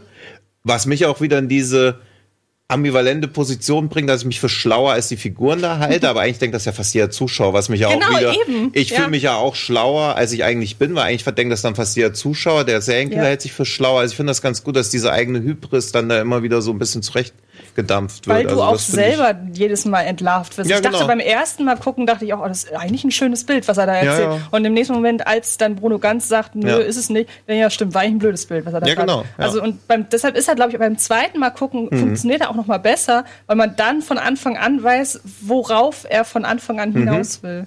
Ja, und auch das mit den Kathedralen, wo man so denkt, okay, das ist halt schon auch so ein bisschen dieses Kiffergelaber, wo wahrscheinlich für alle, die das erzählen, so viel Wahrheit drin steckt, was ganz deep ist, aber wenn du halt komplett nüchtern bist und dir das so anhörst, denkst du halt so, ah, Hm? Es ist noch nichts, wo ich dich jetzt auslachen würde für, aber ich denke mir auch so, ja, okay, hoffentlich ist das bald Aber der, vorbei. aber der Strohmann wackelt schon wieder. Oder um Ja. 23.30 Uhr nach drei anderen Filmen. So, ne? Ja. Und auch da- Aber ein Punkt, ja, Ja, bitte. den du eben gerade zu Beginn deiner Ausführung angesprochen oder angebracht hast. Da würde ich sagen, ja, das passt aber nicht so ganz mit dem, was du zuvor gesagt hast. Wenn 80 bis 90 Prozent der Leute nicht wissen, von wem der Film ist, den Ja. sie da gucken. Weil du gesagt hast, die Leute sehen es so unangenehm, dass sie halt die Werbung machen, weil sowieso nur die Leute reingehen wollen, die da einen Lars von Trier Film Ja, sehen. klar. Also klar, Lars von Trier-Fans werden da reingehen, aber es wird auch ein unvorbereitetes Publikum sein und ich behaupte auch, dass es wenig Komplettisten gibt oder so. Also, die jetzt so jeden Lars von Trier-Film mitnehmen, die ja so eine To-Do-Liste abhaken oder sich. So wie du? So wie ich, die Ja. sich dann freuen, wenn bei Letterbox 100 von 100 steht. Genau. Das. Li- Live Goal. Ja, Ja. Live Goal. Hab ich auch Also Gibt deswegen, es ja eigentlich nur bei zwei Regisseuren, das Live Ja. Goal. Lars von Trier und Uwe Boll. Ja, und ich habe ihn halt einmal in der Pressevorführung gesehen und ich war ja letztes Wochenende in Tschechien, wo Climax und Chaos der Checkbills halt auch nacheinander liefen. Keine Ahnung, warum die Filme da deutlich früher starten. Und da habe ich halt nochmal mit einer Freundin geschaut und mit normalem Publikum. Und meine Freundin hat noch keinen Lars von Trier Film gesehen und die hat dann gar nicht sich drüber die ganze Zeit Gedanken gemacht. Also auch nicht therapiert er sich jetzt gerade selber. Ach, da ist ja eine Szene aus Melancholia drin. Danach auf der Pressekonferenz hat er doch gesagt, er kann Hitler verstehen. Also diese ganzen Gedanken waren bei ihr gar nicht vorhanden. Sie hat also einfach nur einen Film geschaut. Und wir haben ja dieses ganze Wissen. Also wir verstehen ja quasi die ganzen Insider-Gags oder denken auf so einer Metaebene noch drüber nach, wenn das ja bei anderen Leuten fehlt. Und ich glaube, auch so funktioniert der Film. Ja. Weil ich, beim zweimal gucken kann man ja auch aus verschiedenen Blickwinkeln quasi wahrnehmen und Ja. deswegen. Und ich fand ihn beim zweiten Mal echt auch stärker. Und Ich auch fand den auch nicht. gut. Ich Ich, dachte auch nicht, boah. Also natürlich war er lang, aber ich dachte nicht, oh, bitte hör jetzt endlich auf oder so. Und bei Suspiria übrigens auch nicht beim zweiten Mal. Also. Ja, bei Suspiria noch nicht mal beim ersten Mal. Da Ja. muss ich sagen, der Doch. ging mir doch ganz gut rein. Also besser rein als, aber da war ich auch, glaube ich, in der richtigen ähm, Verfassung oder Erwartungshaltung, weil ihr hattet den, glaube ich, schon vor mir gesehen und wart ja so ein bisschen, Ja, wir waren halt in der Presseführung hier um 10 Uhr morgens, ne, in, in, im Abaton. Ähm, gut, ich bin extra nach Berlin gefahren, hab mir den angeguckt. Das stimmt. Und er ging besser rein. Das guck mal, jetzt mache ich wieder eine tolle Überleitung zu Tracked Across Concrete. Ja. nee, aber Suspiria noch mal kurz, äh, ich meine, wir haben, glaube ich, alle was zu gesagt, oder? Ja. Ja, gucken. Gucken, ne? Gucken ist auf jeden Ja, Fall. das- Bist du so ein Gegner jetzt? nein, ich bin kein Gegner. Ich, ich, gucken ja, aber ich fand ihn halt nicht so krass gut. So. Ich, fand auch ihn, ich fand ihn sehr durchschnittlich. Ich fand Also ihn sehr finde, durchschnittlich. Ich finde, man muss ihn gucken, weil ich es interessant finde, was zwei verschiedene Filmemacher mit äh, im Grunde derselben Vorlage machen Mhm. können. Und ich finde da im direkten Vergleich, ich finde das einfach faszinierend zu sehen, okay, der macht das und der macht das, weil das sind ja, also unterschiedlicher kann ein Original und ein Remake, ich würde es noch nicht mal Remake Mhm. Nein, ich, ich, ich, wollte- ich wollte es gerade sagen, es ist kein Remake. Das ist ganz Genau. wichtig. Es ist eine Neuinterpretation. Es ist kein Remake, definitiv nicht. Das ist ein ganz anderer Film. Angefangen natürlich von der ganzen Optik, der, der also das ist ja auch gut, dass, dass äh, Guadagnino hier nicht auf einen auf einen auf Copycat macht und wirklich äh, sich an dem Farbspiel orientiert und allem. So, er nimmt ja ganz anderes, er nimmt alles raus, nimmt die ganzen Farben raus, nimmt den ganzen Pastelllook raus und geht wirklich eher auf so so fast schon so Hereditary-Ebene, so eher alles dreckig, braun, düster. fand auch dieses Flackern, was er da hatte. Also es ist natürlich zufällig, aber Ähm. Ja, das ja. hat mich auch sehr an das Flackern erinnert. Also war ganz merkwürdig, dass er diesen schillernden Ich weiß, du meinst, ja, ja, diesen- diesen- Regenbogen ja, ja. Flacker, keine Ahnung, wie Ähm, man das nein, also Hat er das nicht auch bei Call Me By Your Name hier und da mal eingebaut oder angebaut? Echt? Nee, ich glaube nicht. Wenn die da an dem kleinen See sind? Ja, da war ich in Pfirsichen abgelenkt. Ähm, nee, also es ist schon. Ich, ich fand, ich fand ihn schon. Ich, der Suspiria ist sehr interessant gemacht. Äh, die, die Idee, das Setting zu nehmen, ähm, das, diese, dieses Wendethema da einzubringen, das ganze Bader-Meinhof-Ding. Ich muss aber auch sagen, ich fand es gleichzeitig, also ich, ich fand es gut und du konntest dir gut vorstellen, wo du dich befindest. Das hat eine gute Räumlichkeit geschaffen äh, in dieser, in, wo du in der Umgebung, wo du dich befindest. Gleichzeitig fand ich es halt aber auch leider ein bisschen schwach, dass er, dass Man es fragt sich halt wofür. Genau, es ist halt überhaupt nicht ausgeführt worden. Du hast es nur als Randnotiz, um nur das Wissen, du bist in Berlin, du bist in Berlin, du bist in Berlin. Und es läuft immer nur mal im Radio oder im Fernsehen, aber es hat überhaupt keinen Sinn für den ganzen Film. Es hat gar keine, das eine außer vielleicht für die, äh, quasi für die Zusammenführung davon zweier Menschen. Ah, Ähm, ich, ich weiß nicht, ich glaube schon, dass es irgendwie bestimmt Filmwissenschaftler geben Ja, wird, die da einen Bezug gut. zu sehen und, und den auch setzen und den auch noch richtig wahrscheinlich wissenschaftlich begründen können. Das können Aber sie gerne machen. Äh, hab ich jetzt auch nicht es haben auch so- sehr viele, es haben auch sehr viele US-Kritiker versucht, wo ich mir dachte, so Leute, ja, aber habt Soll ich wahrscheinlich. es euch einfach mal erklären? Ja, komm, mach mal. Ich weiß, ich habe sehr Nee, viele, ich also- viele äh, US-Kritiken gelesen, die halt dieses, dieses Berlin-Deutschland-Wende-Thema sehr ausführlich äh, besprochen haben in ihren Reviews. Und bei allen von denen dachte ich mir, ihr habt, ihr wisst doch nicht mal, wo Deutschland auf der Karte liegt, Leute. Was ihr für eine Scheiße zusammengeschrieben habt. Naja, jedenfalls, bevor du anfängst, äh, einfach nur kurz nochmal, also das fand Nein, ich. das macht er nicht. Das Doch. macht er, das macht er. Das, Das dauert das hat schon. 25 Minuten, dann ist Schluss mit der Sendung. Ja. Also, und dann ähm, reden wir nochmal über die FSK. Nein, also ich, ich will gar nicht so weit. Ich, der hat interessante Szenen, der, ähm, ich fand, das, er, er nimmt das Thema schon gut auf und, und versteht auch, wie er es, wie er es auch äh, einfach neu erzählen kann in, aus seiner Sichtweise. Es funktioniert auch alles. Ich fand den schauspielerisch absolut stark, äh, wirklich richtig gute Performances drin. Die Kampfchoreo, äh, Kampfchoreo, sag ich schon, die, Tan die, Tan die Tanzchoreografien waren, waren, waren sehr, sehr, waren toll. Ähm, schöne Bilder. Ähm, hier und da echt auch eine derbe Szene drin. Äh, das hat schon alles gut funktioniert. Äh, was ich überhaupt nicht mochte, waren solche Sachen wie, ähm, also ganz schlimm ist das, ist das Finale quasi, also der, der Klimax des Films ist furchtbar. Ähm, sieht aus, wie Olaf Ittenbach kurz reingeholt wurde und kurz irgendwie auf einer Super 8 äh, äh, äh, Ittenbach, äh, äh, irgendwie, weiß ich nicht. Jetzt bist du Nein, auf- jetzt bist du ganz furchtbar. Also da, ich, da, ich, da, ich, da bin ich fast rausgegangen, weil es so furchtbar war. Ähm, Also nein, Zudem- aber ich finde auch, dass zudem, das zudem ist er mir insgesamt dafür, also trotzdem, dass er ja in Neuinterpretationen dieses Themas sein will, ist er mir viel zu ist, er, ist mir einfach zu wenig Horror. Äh, es ist mir zu viel Drama und zu viel drumrum. Ähm, er verfehlt teilweise irgendwie das Thema so ein bisschen, finde ich. Weil er so lang ist und sich irgendwie auf, auf Dinge versteift, die nicht so deep nötig gewesen wären.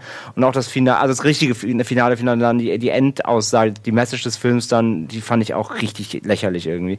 Also, der hat so eine ganz, ganz schwierige Art, der, der, der, der wäre gern so richtig viel mehr. Aber für mich war er in den Punkten, wo er gerne mehr wäre als ein Suspiria, war er halt schlecht einfach. Das hat mir nichts gegeben, gar nichts. Und ich war halt wirklich teilweise krass gelangweilt während des Films. Und ähm, ich will ihn nochmal sehen, weil es auch ein Film ist, genau eben wie in House of Jack der dauert halt, der dauert halt urlang, 150 Minuten. Ähm, da passiert richtig viel. Und ich glaube nicht, dass ich alles richtig wahrgenommen habe, wie man es kann. Äh, aber so für einen Ersteindruck ist das halt wirklich ein durchschnittlicher Film. Für mich. Ja. Es geht noch länger.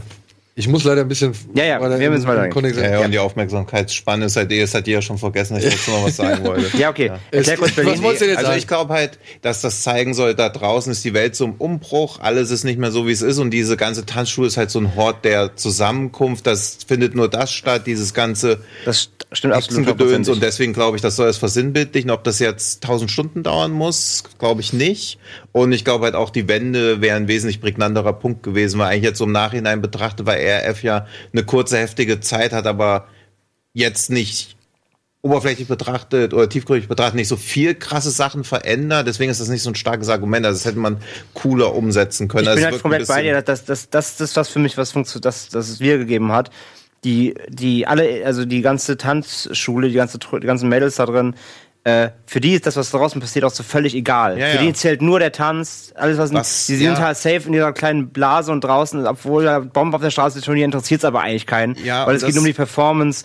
Genau, das habe ich auch so ich gesehen. aber halt auch ein bisschen schwach, weil ich will halt auch nicht, dass mir so Ballettleute dann da so, als ja, interessiert uns alles nicht, aber am Ende führen wir so einen bedeutsamen Tanz auf. Es, ist- es ist genannt Volk. Und dann Genau. denkst du so, Und der- mega, ihr interessiert euch der Scheiß für Politik, ihr hängt da nur rum. Ja, der, der Tanz war so ein bisschen äh, der David Hasselhoff des Films. So, der hat nach dem Motto, der ändert jetzt die, die Zeit so irgendwie. Und alle so, was, was willst du von mir? Ja, eben, ja. Also ich fand, ich fand es alles Ah, sehr, okay. weißt du, also Ja, ja, ja, so wie ja. Hasselhoff muss sagt, ich hab, so wie Hasselhoff sagt, ich habe die Mauer eingerissen, Ja, ja, so ja. sagt, das hat der Tanz irgendwie so, das ist das Ja. Wichtigste, was jetzt gerade in diesem Jahr hier ja, passiert auch irgendwie. so, wir führen es danach nie wieder auf. Und ich denke mir so, ja, Gott sei Dank.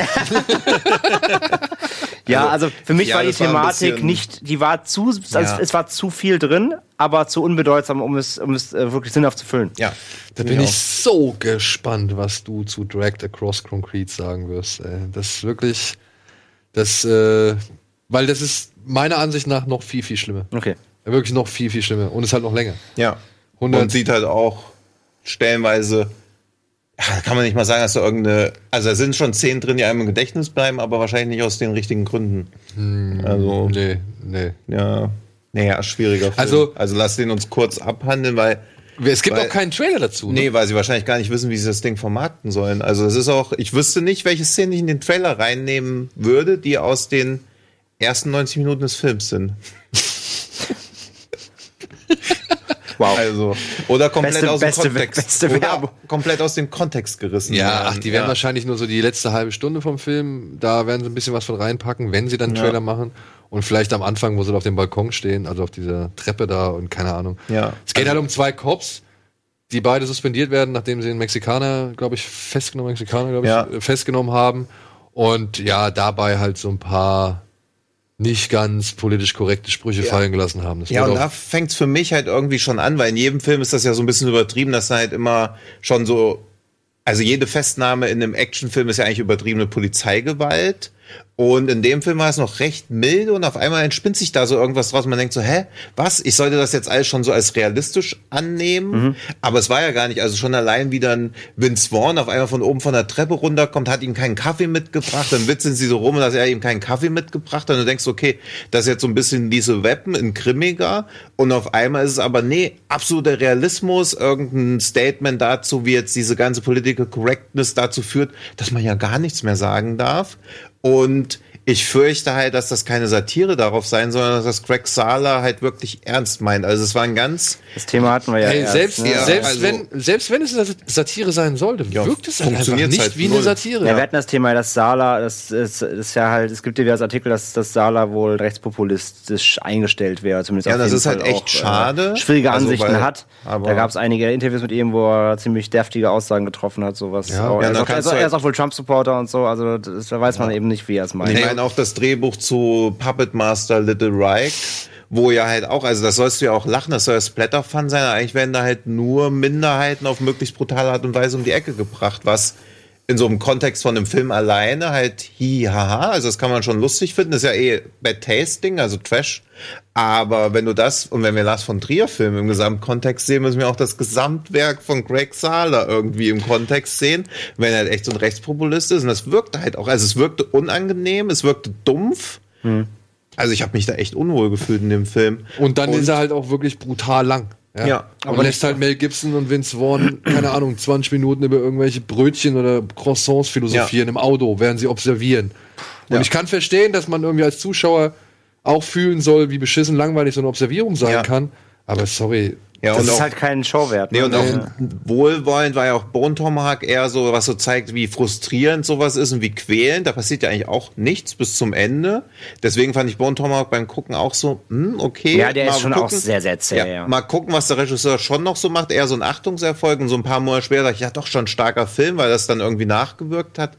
Aber wenn jetzt so sein Hauptwerk ist, irgendwie so reaktionär und zeigen, ein Mann zu sein, bedeutet halt auch ganz viel Leiden und warten auf was auch immer. Ja, das, was, das bringt mir nichts. Dafür, Also- der hat doch auch ähm, Brawl in Several. Ja, Ja, ja, genau. Und das wird ja zu der Aussage Ja, passen. ja, also deswegen, ich habe also das ich hab jetzt, ähm, doch, ich habe drei Filme gesehen dann. alle. äh, ja, ja, das sind. Außer den, den ihr jetzt gesehen habt. Ja. Und ähm, ich habe ehrlich gesagt zu Bone, äh, To- Bone Tomahawk nicht mehr so die Erinnerung, weil ich muss sagen, ich weiß, der wurde damals sehr, sehr gefeiert. Mhm. Aber ich, was, was du sagtest, der, ist, der fängt so langsam an Mhm. und für mich ergibt sich aus dieser Langsamkeit auch nichts. Bei Brawl ergibt sich für mich aus der Langsamkeit was, weil ich Mhm. da die, die Gesinnung der Hauptfigur ein bisschen äh, gut verstehen kann. Mhm. Für mich ergibt sich da aus diesem langsamen Aufbau irgendwie eine runde Figur. Und bei Bone Tomahawk überhaupt nicht. Ähm, aber irgendwie wiederholt sich da dieses Muster, was du Ja. gerade gesagt hast, für mich schon irgendwie. Und selbst bei einem Film äh, wie äh, Puppet Master, selbst da, wenn man Ja. mal so länger drüber nachdenkt, auch wenn es bei Puppet Master natürlich vollkommen unwichtig ist, was eine männliche Figur irgendwie macht. Und ich fand Puppet Master sehr, sehr lustig, muss ich sagen. Aber es stimmt. Also, Mir hat, halt so halt, mir hat aber halt wenn man auch da länger drüber nachdenkt, Ja, ja, dann stimmt also- es, ja. Mir Bei hat bei Puppeteers halt, bei Puppeteers auch wieder geschrieben halt, weil ich hatte halt dann irgendwie auf Letterbox halt ein Review vom Filmfest geschrieben halt äh, und so als Fansblätter eben und dann, schrieb mir jemand auf Twitter so, wie du fandst den lustig. Das ist doch, das ist doch richtig, der ist doch absolut ernst. Da geht's darum, dass Judenvernichtung und, und da geht's ja, das ist ja absolute politische Message der Film. Ich habe da fast geweint im Kino und ich, und ich so, okay, so habe ich den Film einfach überhaupt nicht, gar, gar nicht betrachtet Ja, aber da hast aber du halt das Glück, dass noch dieser, dieser Puppet Master Stempel oben mit drauf Ja. ist, ne? Weil du hast, du weißt, das ist der zwölfte Teil, jetzt come on. ich meine, ja, es stimmt du nicht an, halt, es stimmt Politik halt drin zu natürlich, es stimmt, da werden halt fast nur Juden umgebracht Ja, in vor Filmen. allem- oder von halt Nazi-Puppen oder Ja, ja. Minderheiten. Ja. Und wir sind ja uns einig darin gewesen, als wir den beim, bei der Fantasy-Filmfest-Ausgabe besprochen haben, dass der zwischen den Kills wirklich ernste Atmosphäre aufbaut. Ja. Und wenn man an den Vorspann denkt, Der Vorspann ist eigentlich das Krasseste am Ja. Film. der Vorspann könnte auch aus einem Drama sein, Ja. aus einem Nazi-Drama. Also, ähm, Ja, ja, aber das, die, die Sichtweise musst du erstmal schaffen, Ja, da ja, durch das ganze Gekröse Ja, durchzugucken. und, und bei Brawl am Anfang geht ja auch Vince Vaughn nach Hause, hat die Amerika-Flagge am Haus dran, dann haut er dieses Auto kaputt. Also ich meine, das sind ja auch, also er macht ja auch keinerlei Charaktere, mit denen du dich identifizieren willst. Und bei Brawl kann es noch so ein bisschen so ein Statement sein, wo man auch so denkt, hm, aber eigentlich findet er das schon ganz geil. ja, bei Brawl Und- sollst du halt unbedingt, unbedingt mitleiden. Ja, und mit auch wie er seine Frau behandelt, das ist ja auch, also ich meine, das ist ja zutiefst unsympathisch, aber sie verlässt ihn ja auch nicht Eben, wirklich. genau. Also, Also- das ist halt alles. Wie in von und- Trier.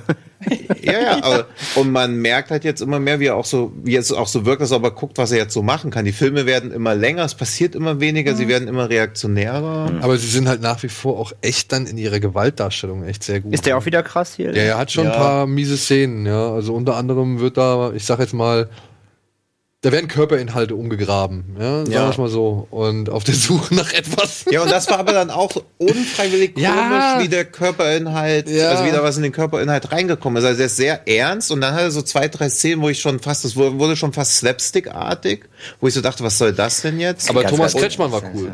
Ja, Thomas Kretschmann war cool, ja, der spielt Das damit. stimmt, Ja. ja. Der war- also das, der hatte schon ein paar echt sehr starke Momente und ich glaube, wenn sie mehr Ja, aber halt ein paar, ein paar sehr starke Momente. Auf wie viel lang dauert der? 170 Minuten? 169 Minuten. Ja, ja, und das es war halt, halt- immer Also wirklich, nimm da mindestens mal eine Stunde raus. Ja. Und du hast noch einen halbwegs vernünftigen Film. Krass. ja. Weil eigentlich hätte das am Anfang zehn Minuten, dann diese Dreiviertelstunde, wo sie noch irgendwie zeigen wollen, weil die sind ja auch ein Team. Also das hätten sie komplett rausnehmen können und dann halt diesen Banküberfall und dann, was sich daraus entwickelt, dann wäre der 100 Minuten gewesen, recht stramm. Und was halt auch noch hat, er hat eine Hauptfigur, die halt, ja, wo ich am Anfang so dachte, ach ja, genau. Also ein ganz merkwürdiges Erzähltempo. Und also, Äh, was ich echt, also, ja, ja. was ich bei Wohntomahawk noch mal anmerken wollte kurz, da habe ich das akzeptiert, dass der so langsam ist, weil der halt in der langsamen Zeit spielt. ne? Ja, Also da fand ich das nicht so schlimm, aber ich fand es schon bei Hm, Brawl. stimmt, zu, zum Western-Setting passt es halt irgendwie ja, besser. ja, ja. Und bei Brawl, da fand ich das schon so ein bisschen auffallen, wo ich gedacht habe, boah, jetzt lässt du dir aber Zeit hier im Mhm. Knast und keine Ahnung, oder bis was passiert, ja. Und jetzt bei Dings ist es halt wirklich einfach Exzess. Ja, und bei Bone Tomahawk waren wenigstens die Dialoge noch cool. Ja, Wären halt da, aber sind halt auch Gag und da weißt du auch, das kann nicht funktionieren. Also niemand da, also im Kino war da ja auch keiner und du hast ja auch in Sieges auch so ein wohlwollendes Publikum, aber Ja. auch da war Da halt war richtig ne? ruhig. Also Richtig. wenn du mal wirklich, also da hat bei, bei The House der Jack-Bild, als die Kinder abgeknallt werden, da Ja. hast du beim richtig Lachen gehört so. Und, Ja. und, und hier nix. gar nichts, Gar echt. nichts. Aber Ja. wir müssen ein bisschen weitermachen Ja. und vor allem auch einmal Werbung. Können wir nochmal drüber reden, sobald es einen Trailer gibt, weil Ja. dass es keinen Trailer gibt, wirkt halt auch nicht nach einem riesengroßen Release. Also da vor allem, und ich meine, Mel Gibson, Vince Vaughn, äh, da sind äh, hier Thomas Kretschmann, da sind noch ein paar andere bekannte Namen. Johnson. Don Johnson ist mit dabei, so hier äh, auch wieder ähm, äh, wieder Jennifer Carpenter. Jennifer Carpenter. Also da sind schon Da ein paar bekannte sie, ja- Namen dafür dabei. feuern sie echt gar nicht. Ne? Ja, Ja. und äh, naja, gespannt, Ja. gespannt. Wir gehen einmal kurz in die ja. Werbung und äh, melden uns gleich zurück und müssen halt mal ein paar Ja, bitte. Sachen- Ja. Ja.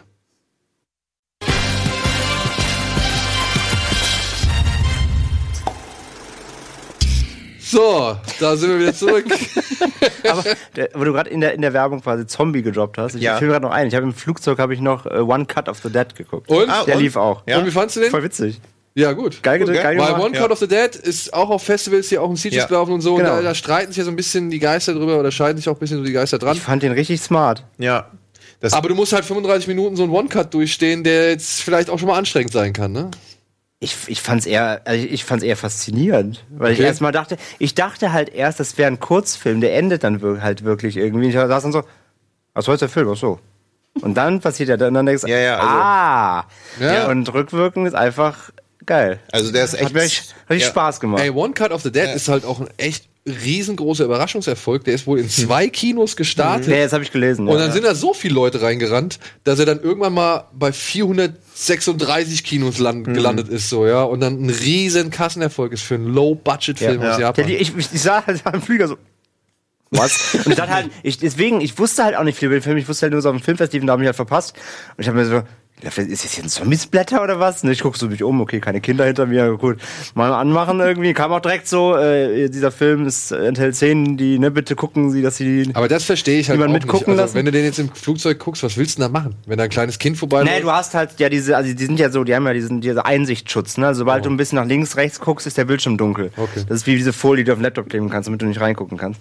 Äh, das ist schon, das steht schon mal extra da, bitte gucken Sie, dass Sie keine Kinder. Und. Und dachte ich erst so, okay. okay. Ähm, ja, deswegen, aber umso überraschter war ich dann, was, das, was es halt wirklich überhaupt für ein Film ist eben einfach. Und ich fand das richtig smart. Ja. Ja, also der ich hat habe da ja- auch viel gelacht. Du musst halt so. Das Problem ist, eigentlich darfst du nichts drüber wissen. ja. Aber du musst wissen, dass du nicht rausgehen darfst. Weil ich habe den auch in Sieges gesehen, also in den ersten, ich glaube 35, 37 Minuten geht dieser One-Cut, sind halt locker 40, 50 Leute gegangen, weil du ja so denkst, okay, das geht die Weil ganze du denkst, Zeit. das ist der Film. Ja, aber dann wird er so smart, so clever Ja. und so lustig dadurch Ja. und du kannst aber auch nicht die erste, dritte überspringen, weil dann ist er nicht lustig. Nein, Also du musst es komplett durchziehen, ist halt so- aber du musst halt wissen, was es, also du darfst eigentlich nicht wissen, was es ist, aber du darfst, Ja, ja, ist halt echt, du musst also wissen, deswegen- es ist kein Zombie-Kurzfilm. Das ist vielleicht, Deswegen vertraut uns, ihr werdet da nicht enttäuscht Ja. sein, guckt euch auch keine Trailer an, sondern lasst euch einfach drauf ein. One weil Cut of the Dead auf jeden Fall gucken. Das Echt? ist echt Ja, so ein ja, schönes Kann man Ding. auf jeden Fall machen. Ja. Ja. Was könnt ihr denn noch machen? Ähm, Monstrum, bitte. Monstrum. Den will ich unbedingt. Ja, weil hab- das letztes Mal habt ihr schon angeteasert. Oh, Ey. Monstrum. Dann haut raus. Ich weiß nicht, was ich jetzt schon dazu erzählt habe. Es geht halt um äh, Korea im 16. Jahrhundert, glaube ich. Und anhand des Trailers ist es leider schon ersichtlich, was passiert, aber es Ach, ist wir haben halt, doch geguckt letztes Mal schon kurz. genau. Ja. Also es geht halt die Sage um, dass ein Monstrum in den Bergen lebt und halt die Menschen umbringt und darüber sind alle ein bisschen verängstigt und man weiß aber nicht so wirklich, ist das jetzt einfach nur eine Lüge oder ist es vielleicht sogar eine riesengroße, weiß ich nicht, äh, Verschwörungskampagne, um Ja, den okay. Kaiser zu stürzen so oder was es aber letztendlich ist. Und es werden so zwei Leute losgeschickt, die ja auf den ersten Blick so ein bisschen wie die koreanische Antwort auf Bud Spencer und Terence Hill wirken weil sie halt auch so wirklich so, so Kumpelhumor teilweise Ja. sich um die Ohren ballern. Und da steckt aber doch ein bisschen mehr dahinter und genauso wie hinter diesem ganz, hinter dieser ganzen Geschichte. Und das nimmt halt dann echt schon wirklich großartige Züge an. Es gibt geile Kampfchoreografien, es gibt auch mal hier so alte klassische, diese, diese verwischte Zeitlupe, die früher zu Haag immer gern gemacht hat, zum Beispiel. Ähm, und ja, dann gibt es ein paar gute CGI-Effekte, es gibt eine gewisse Härte, es gibt wirklich ein paar richtig lustige Momente. Also wir haben sehr viel gelacht. Ja. Und dann gibt es aber auch wirklich so richtig diese, ja, diese Jubelszenen, diese, diese Jubel-Highlights so, ja. Im Kino, das war so eine geile Stimmung. Es war mit die zweit, also es war neben The Night Comes For Us die beste Stimmung, die wir im Kino mitgemacht haben in Sieges. Und das war so toll, weil die Leute halt, ja, ob Heldentod oder Rettung in letzter Sekunde, ob cooler Spruch oder hammerharter Kick oder eben halt, weil das irgendwo jemand einen imposanten Auftritt hatte, die Leute haben alles beklatscht. Und das war, das hat so Spaß gemacht. Ich Ja. will gar nicht behaupten, dass der Film irgendwie alles Mögliche neu macht oder sowas. Er macht es sympathisch. Aber das, was Aber, er macht, ja. das macht er halt einfach richtig. Echt perfekt. Richtig, er Ja. macht's einfach richtig. Ich weiß auch gar nicht, ob das dann wahrscheinlich, wenn man den so zu Hause sehen würde. Ich glaube nicht, dass man sich da vielleicht genauso begeistert für, wie wir jetzt, als wir den in einem vollbesetzten Kino gesessen, äh, gesehen haben. Aber trotzdem, das ist so eine richtig schöne, runde asiatische Ja. Monstergeschichte. So, ja, Pack der Wölfe meets the Host. So, ja, und das hat wirklich, wirklich Laune gemacht. Ja, so nach zwei Minuten magst du die Hauptcharaktere Ja. schon, findest die super sympathisch. Jeder Gag funktioniert, sind auch nicht zu viele Gags. Also das ist nicht so, ist schon grundlegend ernst, aber du weißt halt so, okay, also ja. du weißt halt auch, okay, da können Figuren sterben. Also nicht so, dass das einfach so harmlos ist. Dann, der Trailer verrät's natürlich, weil sie echt viel Geld, glaube ich, in den Film reingesteckt haben, weil du denkst so, das war jetzt schon recht aufwendig und dann kommt noch eine Steigerung, noch eine Steigerung und ich dachte so, okay, das war jetzt ein ganz geiles Finale, super und dann kommen noch 20 Minuten und werden noch geiler und ich dachte so, okay, hier ist ganz schön viel Kohle geflossen und am Anfang spielt er aber auch ganz gut mit diesem, ist es jetzt so eine Verschwörungstheorie, einfach nur um die Bergbauern natürlich da so reinzulegen Monster, ja. und das lässt der Film eigentlich auch keinen Zweifel dran, weil die Leichen, die sie finden, sehen halt unterschiedlich aus. Und dann merkst du, okay, eigentlich muss das schon so ein Monster sein. Aber auch das wird super ausgespielt. Hat Also der auch Härte oder ist er eher so PG? Der, der also, hat, naja, ich würde sagen, der würde maximal, maximal FSK 16. Ja, Ja. also es ist halt Ja. immer mal so, da fliegt mal ein Kopf oder wird so ein Arm abgerissen, aber es ist halt nie, dass jemand so mit rausgerissenen Gedärmen Hier, langläuft. irgendwann, irgendwann sieht man mal so von ein bisschen weiter weg, wie so einer richtig zermatscht wird. Ja, Ja, also der wird einfach nur zu Ja. Mus gemacht, so. Äh, aber das ist halt sehr weit weg. ja einfach nicht, ist kein Splatter. nee, aber Nee. ist so einer, wo man so denkt, okay, geil. Aber der also ist so- an den richtigen Stellen. Genau, gibt's der halt, ist in so einer, in seiner Gesamtheit ist der Mhm. einfach so cool, der ist so überlegt Ja. irgendwie. Der hat halt nicht zu viel Humor, Mhm. der hat nicht zu viel Splatter, als dass er dann irgendwie zu hart wäre und so. Und auch, Ja, oder auch schon zu lächerlich. ja, oder auch schon zu Es geht ja auch lächerlich, oft ja. dann viel von Ja, ja, Ernsthaftigkeit. nee, nee. Und auch das, zu und auch das. Monster, das kommt, obwohl man irgendwie ja, also, zwischenzeitlich ahnen kann, was sich da eigentlich hinter Ja. verbirgt, kommt's auch nicht lächerlich rüber. Mhm. So, Nee. ja? Also, ey, und der macht halt, das ist so ein, keine Ahnung, da habe ich mich als Erwachsener wieder wie so ein kleiner Junge gefühlt, der Genau, in so ein richtig ja. schönes Abenteuerkino geht, so, was eigentlich nicht unbedingt vielleicht für sein Alter geeignet ist. So, ja. ja. Aber und Ja, wegen cool, so Filmen gehe ich halt auch auf Festivals, weil vorher überhaupt nichts von gehört. Dann liest man so, ja, Korea 16. Jahrhundert, so eine Art, ja, nicht so Sherlock Holmes Watson, aber sowas, so Monster, ehemalige Monsterjäger gehen da halt der Spur nach. Und man sieht ja auch selten einen Film, der Monstrum heißt oder Beast oder sonst irgendwas, wo es wirklich Monster geht. Weil ich da natürlich auch so ein bisschen Angst habe, nein, das ist wieder so ein Bestie-Mensch-Ding. Und dann kommt, taucht kein Monster auf und du sitzt da jetzt 100 Minuten, am Ende kommt so, ja, Menschen sind schlimmer als Monster. Und du denkst so, Alter, ja, oder Beast of the Southern Wild, wo ich den gerne mag. ja, den mag ich auch gern. Oder diesen einen, der auch Strangers gemacht hat. Der heißt doch Beast Monster. Wie heißt der denn? Wo dann, wo die Mutter mit ihrer Tochter rumfährt und da ist auch ein Monster im Wald. High Wicked? Nee. Aber ja, wahrscheinlich hast du jetzt auch das Ende von Piewacken in die Nein, Richtung. nein, nein. Aber jedenfalls, wo dann auch so, wo man so merkt, ah, die Bestie Mensch, und dann denkst du, Alter, ich bin ja voll beschissen worden, weil auf dem Cover ist auch ein Monster drauf. Ja. Aber echt super. Also, Ja, den, Genauso habe ich mich gefühlt, als ich in Sieges dann Detective D sehen, gesehen habe, wo es so immer sich noch mal steigert und du weißt, okay, es sei schon ein bisschen jetzt so überspitzt, überdreht, aber wie gut das Gibt funktioniert. aber auch noch keinen Deutschland-Release wahrscheinlich irgendwie. Nee, leider Nee, leider gar nicht. Aber, Ja. Auch nicht von Burning. Von Burning, den haben wir auch da gesehen. naja. Ähm, ich weiß nicht, der wird international, ist der schon auf diversen Festivals gelaufen. Der kommt zu den Fantasy Film Fest Nights. kommt er zu den Nights? Ja, zu Night, Ah. stimmt, ja. Hey, guckt euch den Ja. unbedingt an. Ja, wenn Ja. er zu den Nights kommt, umso besser. Der ist auch ein Slowburner, ja. Ja. Aber der ist es, der macht es mal richtig. Ja. Der macht es wirklich mal richtig, weil der wandelt von dem einen Film zu einem nächsten Film und dann zu einem dritten Film Mhm. so und das macht er so elegant und Mhm. so nahtlos, dass du es gar nicht richtig mitkriegst. Ja. Du denkst am Anfang noch so, ja, okay, kann ich mit Hab ich leben, verstanden. ja, kann ich mit leben. Und dann irgendwann aber denkst du, Moment, ich bin jetzt hier aber plötzlich in einem ganz anderen Film drin. So, wo bin, oder wo bin ich jetzt plötzlich hier gelandet? Ja, das Ja. mag ich, ja. Und ähm, der Hauptdarsteller, echt gut. Falls ihr mal, ähm, wie hieß er, Veteran? Hieß er Veteran? Ja. Ich glaube, glaube, es war Veteran. Ja. Veteran, ja, da spielt er in Veteran spielt er halt so eine komplett andere Figur. Da spielt er so einen aalglatten Schnösel, so einen Mhm. richtig reichen Drecksack, dem alles scheißegal ist, weil er das mit Geld kaufen kann. Hier spielt er das komplette Gegenteil. Ja. So einen armen, unschein also ärmeren, unscheinbaren, verschüchterten Jungen, ja, der halt wirklich erstmal mit seinem Leben klarkommen muss. Und das ist echt krass, wie der, wie der Schauspieler das macht. Ja. Ja. Und dann aber auch hier aus, aus ähm, Walking Walking, Dead, Dead, ja. der Glenn Mhm. Ah, ist mit dabei. äh, Und der Ja. spielt halt mal eine Rolle, die man auch so von ihm noch nicht gesehen hat. Mhm. Ja, Also Cool. äh, ist wirklich Ja, ein toller auch schon Film. Ja, ja, ist auch Einreichung für besten Aus, also Stimmt, Auslands-Oscar von Korea. Ach, stimmt, das habe ich letztes Mal auch schon Ja. erzählt. Und ja, äh, ich fand den stark. Und ich habe auch Mhm. während des Films gar nicht verstanden, warum ich den irgendwie letztendlich so gut Ja. finde. So, ja. Aber Stimmt. Du, du, du sitzt halt irgendwie da und denkst halt so, ja komm jetzt, ne? Was gibst du mir? Was gibst du? den- den- Aber dann nach dem Film so dachte ich mir immer mehr und immer mehr öfter und immer intensiver, boah, das war eigentlich echt gut gemacht. So Ja. wie bei Shoplifters ungefähr. Mhm. Der hat auch noch Der war im äh, Flugzeug, den habe ich nicht mehr geschafft. Nein, der, war, der muss ja, Ja, der war gut, ja, ist okay. gut. Ja, ja. Aber Die wo, japanische Einreichung gerade für den gesagt Auslands-Oscar. wo ihr gerade gesagt habt, der besteht quasi aus drei Filmen, das würde erklären, warum im Programmheft des Filmfests München und im Programmheft des Filmfests Köln, da lief Burning nämlich auch, Hm. da ist der Text komplett unterschiedlich. Ich wollte den Film Mhm. nämlich jemandem empfehlen, weil Ah. ich eine Kritik dazu gelesen habe. Da Dann klang hat der auch einer die Beschreibung Ja. von der einen Hälfte. da klang der, auch, da klang der nämlich Ja. auch ganz anders. Ich habe den nämlich auch auf meine Watchlist gepackt, weil mich da irgendwas getriggert hat. Und dann habe ich den geguckt und dann dachte ich so, war das nicht der Film, den ich auf meine Watchlist gepackt habe? Dann habe ich das nochmal gelesen und dachte so, Nee, ist ein anderer Film. ja, irgendwie, ja, ja. Deswegen, also ich wusste so, Vorfeld war ich, also erst war ich so kurz und dachte so, hä, ich habe was ganz anderes erwartet. Aber das kann man ja schnell so ablegen. Ja, das Problem ist, glaube ich, bei dem, das wird halt so ein richtiger Kritikerliebling. Und ich, Ja, das ja. ist halt nicht so ein Film, wo man reingeht und sagt, ja, egal, coole Ja. Zeit haben und so.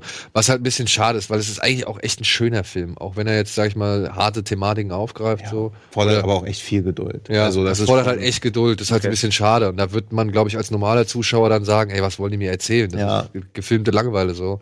Und das ist halt so ein bisschen schade, weil es ist eigentlich wirklich ein Film, der sich, den es sich zu entdecken lohnt, Mhm. ja, meiner Ansicht nach. Und ich meine, mit seiner Lauflänge schreckt er halt auch. ab. Ja, schreckt Also sind auch wieder 152 oder so. Naja, ich glaube, Also- ein bisschen weniger, 140 oder so. Ja, der Ja, der war. Ich hab, ich hab's gerade so. Du warst zweimal auf. Toilette, oder? was? Ja, genau, zweimal. Nein, ich Antje, hast du noch irgendwie so einen äh, kleinen Tipp draus, wo Ja. du sagst, ey, den muss, muss man auch noch mal erwähnen? Wir sprachen, bevor die Sendung losging, über Cam und ihr habt gesagt, der lief äh, bei Der euch. lief auch in Siege. Ja. Ja. Und ähm, der ist ab heute bei Netflix erhältlich über äh, Blumhouse Productions. Wer ist der? Cam. Cam. also wie die Webcam. Ah. Und äh, den habe ich heute Morgen geguckt, weil ich sehr heiß auf den war, weil der mit ganz, ganz vielen Vorschusslorbeeren aus Amerika kommt. Da heißt es irgendwie schon, Ja, ist ja gut. da heißt es irgendwie schon einer der wichtigsten Horrorfilme des Jahres und so weiter Ah, und okay. so Ach, fort. da schon, guck. Und er passt thematisch zu Assassination Nation. Oh. Ähm, es geht, um das grob zu umreißen, um ein, äh, um ein Webcam-Girl, gespielt von Madeleine Brewer. Ich kenne die zum Beispiel aus äh, Handmaid's Tale. Wow, ich Mhm. kenne mal jemanden aus einer Serie. Verrückt. Und sie ist Webcam-Girl im Sinne, also es geht schon so in Richtung Pornografie. Man sieht es im Film nicht, aber man ahnt schon, okay, das geht, wenn die Kamera, also wenn, wenn der Film es nicht gerade thematisiert, weil er will ja ein möglichst breites Publikum ansprechen, dann geht es da schon richtig hardcore-mäßig zur Sache. Und eines Tages stellt sie fest, dass ihr Channel benutzt wird von einer Person, die aussieht wie sie, aber nicht sie ist. Das heißt, sie kann ihren Channel anmachen und sieht da ihre Videos, Mhm. aber die sind halt nicht von ihr, Hm. sondern von einer Doppelgängerin oder was auch immer. Und dann macht sie sich im Grunde auf die Suche, A, irgendwie ihren Channel zu löschen, was sie aber nicht kann, weil sie kann sich auch nicht mehr einloggen und so weiter. Und B, irgendwie dahinter zu steigen, wer das, war, wer das ist, wer das war und generell einfach, was es damit auf sich hat. Und der Film wird beworben mit von den Machern von Get Out und äh, Upgrade. Ja, Und weil es Blumhouse ist. Also, ja. ja, weil es Blumhouse ist A, die können aber auch mit tausend anderen Filmen werben. Die Mischung. Und es passt hier einfach Jam in the Hologram. und es, Nein, und es passt hier einfach perfekt, diese Okay. beiden Filme Aha. zu nehmen, weil auf der einen Seite ist es ein Kommentar, wie auch, das habe hab ich gerade Assass- Assassination Nation Mhm. gesagt, es geht viel um darum, wie Frauen wahr, wahrgenommen werden in der Öffentlichkeit, wie sie nicht ernst genommen werden, wenn sie mit Hilfe, wenn, wenn sie Hilfe wollen, also wie oft sie anruft, A, bei dem, bei der Firma, wo dann diese, diese, dieser Webcam-Host da irgendwie ist, wie oft sie da anruft und sagt, ey, guck doch auf den Bildschirm rauf, ich telefoniere mit ihnen, sie sehen mich da gerade eine Show machen, wie kann das funktionieren? Die einfach sagen, ja, ja, komm, stellen Sie sich mal nicht so an, Sie haben doch, also dann ruft sie irgendwie die Polizei und Das die ist ungefähr mein gestriger Abend mit Vodafone. oder wenn sie die Polizei ruft und die sagen, ja, gehen Sie halt nicht ins Internet, wenn Sie das nicht wollen, so sinngemäß. also so auf dieser Ebene Äh, ist das, okay. sie läuft immer wieder gegen, die Wand, muss sich und, selbst durch. und muss sich dann aber auch wieder anhören, so, ja, also schon interessant, was sie da machen, dann kriegt sie noch irgendwie so dumme Kommentare von den Polizisten. Also das ist so die eine Seite der Geschichte, dass man wirklich merkt, okay, sie, sie hat keine Hilfe von außen, sie muss das jetzt irgendwie alleine hinbekommen. Und die andere Seite, und jetzt komme ich zu, ähm, zu Upgrade, das war gerade so ein bisschen Get Out, weil Get Out ging ja um Schwarze in der Gesellschaft und hier geht es halt so ein bisschen um Frauen in der Gesellschaft. Und jetzt kommt der Upgrade-Teil. Es geht natürlich auch wieder um Technik. Da kommt jetzt wieder der, kommt auch Assassination Nation hinzu. Es geht darum, was passiert, wenn, wenn wir so abhängig, wie wir von Technik sind, was ist, wenn das jemand ausnutzt? Und da will ich jetzt einfach nicht weiter ins Detail mein gehen. gestriger Abend von Vodafone. Ich habe auch die Sexcam. Und ich will da einfach nicht weiter jetzt ins Detail gehen, weil das sollen man dann. der Ja, ja, klar, auch- klar, der klar. aber, aber 90 also, wie, also sie erzählt das jetzt, aber ist es wirklich ein Horrorfilm? Also würdest du es als Horrorfilm sogar betiteln oder wird es falsch verkauft vielleicht? Ich sogar? würde behaupten, es ist so sehr ein Horrorfilm wie Get Out. Denn ich finde, Ja, okay. Get Out ist auch kein reiner Horrorfilm. Get Out ist, ist ja mehr der Alltagshorror und nicht dieses. Ja, ich verstehe schon, ja. und das ja, ist, wenn er halt nicht dieses blöde Ende hätte. ja, aber mal das wirklich ausgeklammert. Die Intention von Get Out ist ja nun wirklich, wir zeigen euch den Alltagshorror, wie Schwarze teilweise in Ja, klar, Amerika natürlich. leben. Hm. Und Das ist eine andere Art. so würde ich Cam auch bezeichnen. Er hat null Jumpscares, gar nichts. Der geht auch der geht nicht in so eine Richtung wie Get Out im Sinne von, dass er irgendwann einen riesen Twist hat und so weiter. Mhm. Überhaupt nicht. Der hat eine ganz klare Lösung. Okay. Ähm, eine, die ich aber nicht äh, hab kommen sehen. Das ist für mich dann aber kein Twist. Es ist einfach nur ein gut vorbereitetes, äh, gut vorbereitetes Mhm. Ende. Und ob er lässt sich wahnsinnig leicht gucken, ist überhaupt nicht verkopft und trotzdem merkt man im Nachhinein, an gewissen Stellen war sehr, sehr viel Aussage drin. Wie lang? 90 Minuten. Ah, Das ist so ein bisschen wie Black, also klingt ein bisschen wie so eine Black Mirror-Episode. Absolut. Okay. Genau, ja, ja, für mich lange, war, lange, lange Black Mirror. Aber es kommen in letzter Zeit ziemlich viele Filme raus, wo man dann den Stempel längere Black Mirror genau, bei Episode Upgrade geben war es nämlich zum Ja, Beispiel auch ja. so. Ja, oder halt auch hier, was haben wir gesehen? Äh, äh, ähm, der mit der jetzt? äh, hier mit dem Ach, mit Follow, your, follow Instructions oder ne, wie hieß er? Ähm, äh, wait for the instructions. Wait for further instructions. Ja. Wait, äh, wait for the instructions. Await further instructions, genau. Ja, ja, stimmt, ja. Ja, wir sind ja gerade an so einer Schwelle, wo Ja, Technik. da haben wir letztens so- noch drüber gesprochen, ja. dass eben gerade viel moderne Technik in die, in die Filme einfließt, weil sie eben jetzt gerade da sind. Ja, ja, Dadurch, klar. dadurch hat man automatisch immer diese Thematik einfach mit drin. Ja. Da- da- Das ist ja alles, das worauf Black Mirror quasi aufbaut, ja, komplett. Ja, ja. Ja. Und Ja, aber äh, im. Vergleich, sage ich jetzt mal, weil du ihn jetzt ja schon zwei oder dreimal erwähnt hast, Assassination Nation oder Cam, wen würdest du da als besser ansehen? Also ich, ich, ich bin bei Assassination ja so ein bisschen gespalten. Ich kann die negativen Stimmen genauso gut nachvollziehen wie die positiven und bin irgendwie so in der Mitte, was ich finde, Assassination Nation nicht gerecht wird. Ich finde, Assassination Nation ist eigentlich so ein Film, der braucht eine, entweder Entweder wird dem radikale Ablehnung gerecht oder radikales Abfeiern. Deshalb bin ich so ein bisschen enttäuscht von mir, dass ich ihn so okay finde. Mhm. Ähm, und bei Cam, der war zu Ende und dann musste ich äh, relativ schnell weg, konnte also das gar nicht mehr so richtig sacken lassen. Aber jetzt, wo ich auch noch mal über ihn spreche, merke ich, dass der, obwohl er durchaus, man erkennt, es ist ein, ein Foto, eine futuristische Welt, in der er spielt.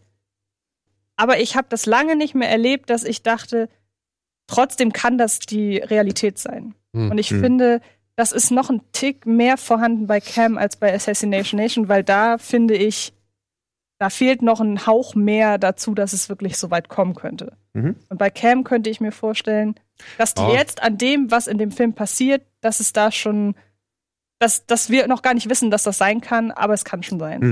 Mhm. Mhm. Also ich fand ihn wirklich gut. Ich finde trotzdem, der hat leider so, so Produktion, produktionstechnisch wirkt er ein bisschen billig. Das tut ihm nicht so richtig gut. Ich finde, das ist ein Film, der von der Aussage und von der Inszenierung her so eine Optik wie Assassination Nation verdient gehabt Ja, hätte. okay. Aber ansonsten, ich finde, den kann man sich wirklich gut angucken und man merkt erst so im Nachhinein rückwirkend, dass der smarter war, als es beim Gucken wirkt. Im Das- Gegensatz zu Assassination Nation. Ja, äh, ja, zieh ich mal rein. Ist ja. das, also ist das jetzt, der kommt ja nicht noch ins Kino, oder? Also Nee. wahrscheinlich ja nicht, dann ist das die Nee. erste Blumhouse-Produktion, die dann so auf Netflix Was ich direkt witzig released finde, weil die wird. haben ja gerade erst einen Amazon Prime Deal Ja. abgeschlossen eigentlich. Ja gut, die machen ja alles, also die Purge-Serie läuft ja, Ja. wieder woanders, also ich glaube. Blumhouse produziert. A24 hat übrigens heute bekannt gegeben, dass sie für Apple produzieren werden. Ui. Ja. Um auch mal einfach eine random News einzudroppen, bevor wir. Bevor Die wahrscheinlich schon nicht mehr neu ist, wenn Nee, wir das hier ach ja. ausstrahlen. Aber weiß Jetzt war es gerade neu. Ich kann mich noch mit so einer Zeitung so. Ja, ja, gut, hier. okay. Beweise. Gut, dann Datum. kommen wir einfach zu dem Film, den wir Stadtcam gucken hätten können, aber auch nicht gemacht haben, den wir aber gestern Abend geguckt haben. Tumbat. Tumbat. Setzt euch Tumbat Ich auf habe, die Liste. ich habe es bei der Letterbox bei dir gesehen, habe mir die Beschreibung durchgelesen, habe auf Watchlist geklickt. Ey, wirklich. Ähm, ich wollte den nicht gucken. Wir haben uns den Trailer angeguckt und ich war so ein bisschen, ah, komm, hör mir auf mit deinem Tasem Sick Gefeiere, ja. Bitte. Und keine Von Ahnung. dem ist der. Nein, nein, nein, nein. aber Tumbat muss ich jetzt auch, nachdem wir ihn gestern gesehen haben, und wir haben es Gott sei Dank bei mir zu Hause auf der Leinwand gemacht, was halt echt äh, nochmal ganz gut gewirkt hat. Denn Tumbat hat eine Optik, die ist so eine Fusion aus, ja, Inaritos Revenant und halt, ja, The Fall oder, oder Ja. The Cell von Tasim Singh. Mhm. Ja, also, aber ich hatte halt gedacht, okay, da geht's die ganze Zeit nur darum, dass die da in ihrer Hütte hocken und irgendwie auf irgendwelche Geister warten, die nie erscheinen oder nie kommen. Ja, ich muss sagen, okay, da habe ich mich ein wenig voreilig Also hinreißen lassen zu einem zu einer Meinung. Aber der ist wirklich, der ist gut. Ja, der ist wirklich gut. Der hat geile Bilder, hat eine geile Atmosphäre. Der setzt schön auf, ja, vor allem handgemachte, schaurige Atmosphäre oder Mhm. unheimliche Atmosphäre. Also, du siehst jetzt nicht so wirklich CGI-Effekte oder so Indischer drin. Film, ne? Ja. Ist ein indisch-schwedischer. Schwedische ne? Co-Produktion, aber es sind eigentlich alle beteiligt. Also Ich glaube, aus Schweden kam die Kohle. Ja. Großteil war eigentlich alles indisch. Und- Und sie haben auch so an Originalschauplatz. Also da, das ist jetzt kein Originalschauplatz, aber der Rest, weil sie halt einfach 100 Jahre lang nicht betretene Ruinen und so. Also, es ist schon echt, das haben. ist wie eine Fabel schon fast. Ja. Oder was hast du gesagt vorhin? Ein Märchen? Märchenfabel und es hat mich auch, also ich habe da gar keine Filmvergleiche, sondern so die stärksten Szenen im Film habe ich am ersten halt an Bloodborne und Dark Souls erinnert. Also es war Mhm. schon echt stark. Und geile Bilder. Wie gesagt, Ja. die Kamera ist cool, weil sie auch echt angenehm, Mhm. angenehm, wie soll man sagen, elegant in Bewegung Ja, ist ständig. aber auch so. immer nah dran. Also Immer man hat nah- so das ja. Gefühl, man ist mittendrin. Was ich auch stark fand, du hast eigentlich gar keinen positiven, also gar keine positiven Charaktere. Also es ist mehr so, du beobachtest das so, wie sich die Leute dann auch so reinreiten und natürlich, wie es bei so einem Film so ist, muss auch eine Eskalation kommen. Und wir haben halt die ganze Zeit so überlegt, wie kann denn genau die Eskalation aussehen? Und dann haben sie auch dafür eine sehr überzeugende Lösung. Und das ist auch schön, weil Ja. Die Eskalation, die wird heraus, äh, also hervorgerufen aufgrund einer Idee, von der man eigentlich dachte, die könnte ganz gut funktionieren. Und das ist so sinnig in diesen Ja. Film mit eingebaut, ja. Und auch halt, wie gesagt, dieses Bild, diese Landregion, also diese Region, die da gezeigt wird und so, das sind halt wirklich alles Umfelder, die man so noch nicht gesehen hat. Also ich Ja. zumindest nicht. Ja, kann natürlich sein, dass Bollywood 15.000 Filme zu diesem Thema oder in diesem, in diesem, um, dieser Umgebung hat oder so. Das Vermutlich. möchte ich gar nicht abstreiten. Also sieht gut aus. Ja. Aber wirklich so rein optisch und, und atmosphärisch ist das schon echt ein Brett.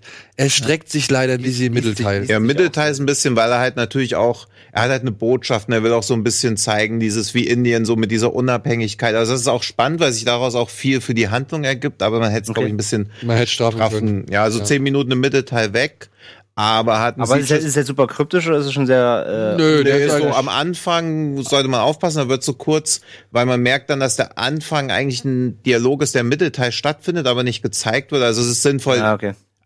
Verstehe. Überraschung, es ist sinnvoll, den ganzen Film einfach nur aufzupassen. Nein, aber nee, also, der Anfang, Ja. da muss man schon ein bisschen was, also da Ja. muss man wirklich das, da muss man aufpassen, weil dann ist es später eigentlich relativ aber klar. er erklärt halt das Konzept so ein bisschen. Ja, ja. Und hat halt ein Sieges beste Kamera gewonnen, beste asiatische Film, obwohl auch so Sachen wie Burning im Rennen waren. Das ist jetzt natürlich, das ist halt schon ein eher Genre Ja, ja. Film.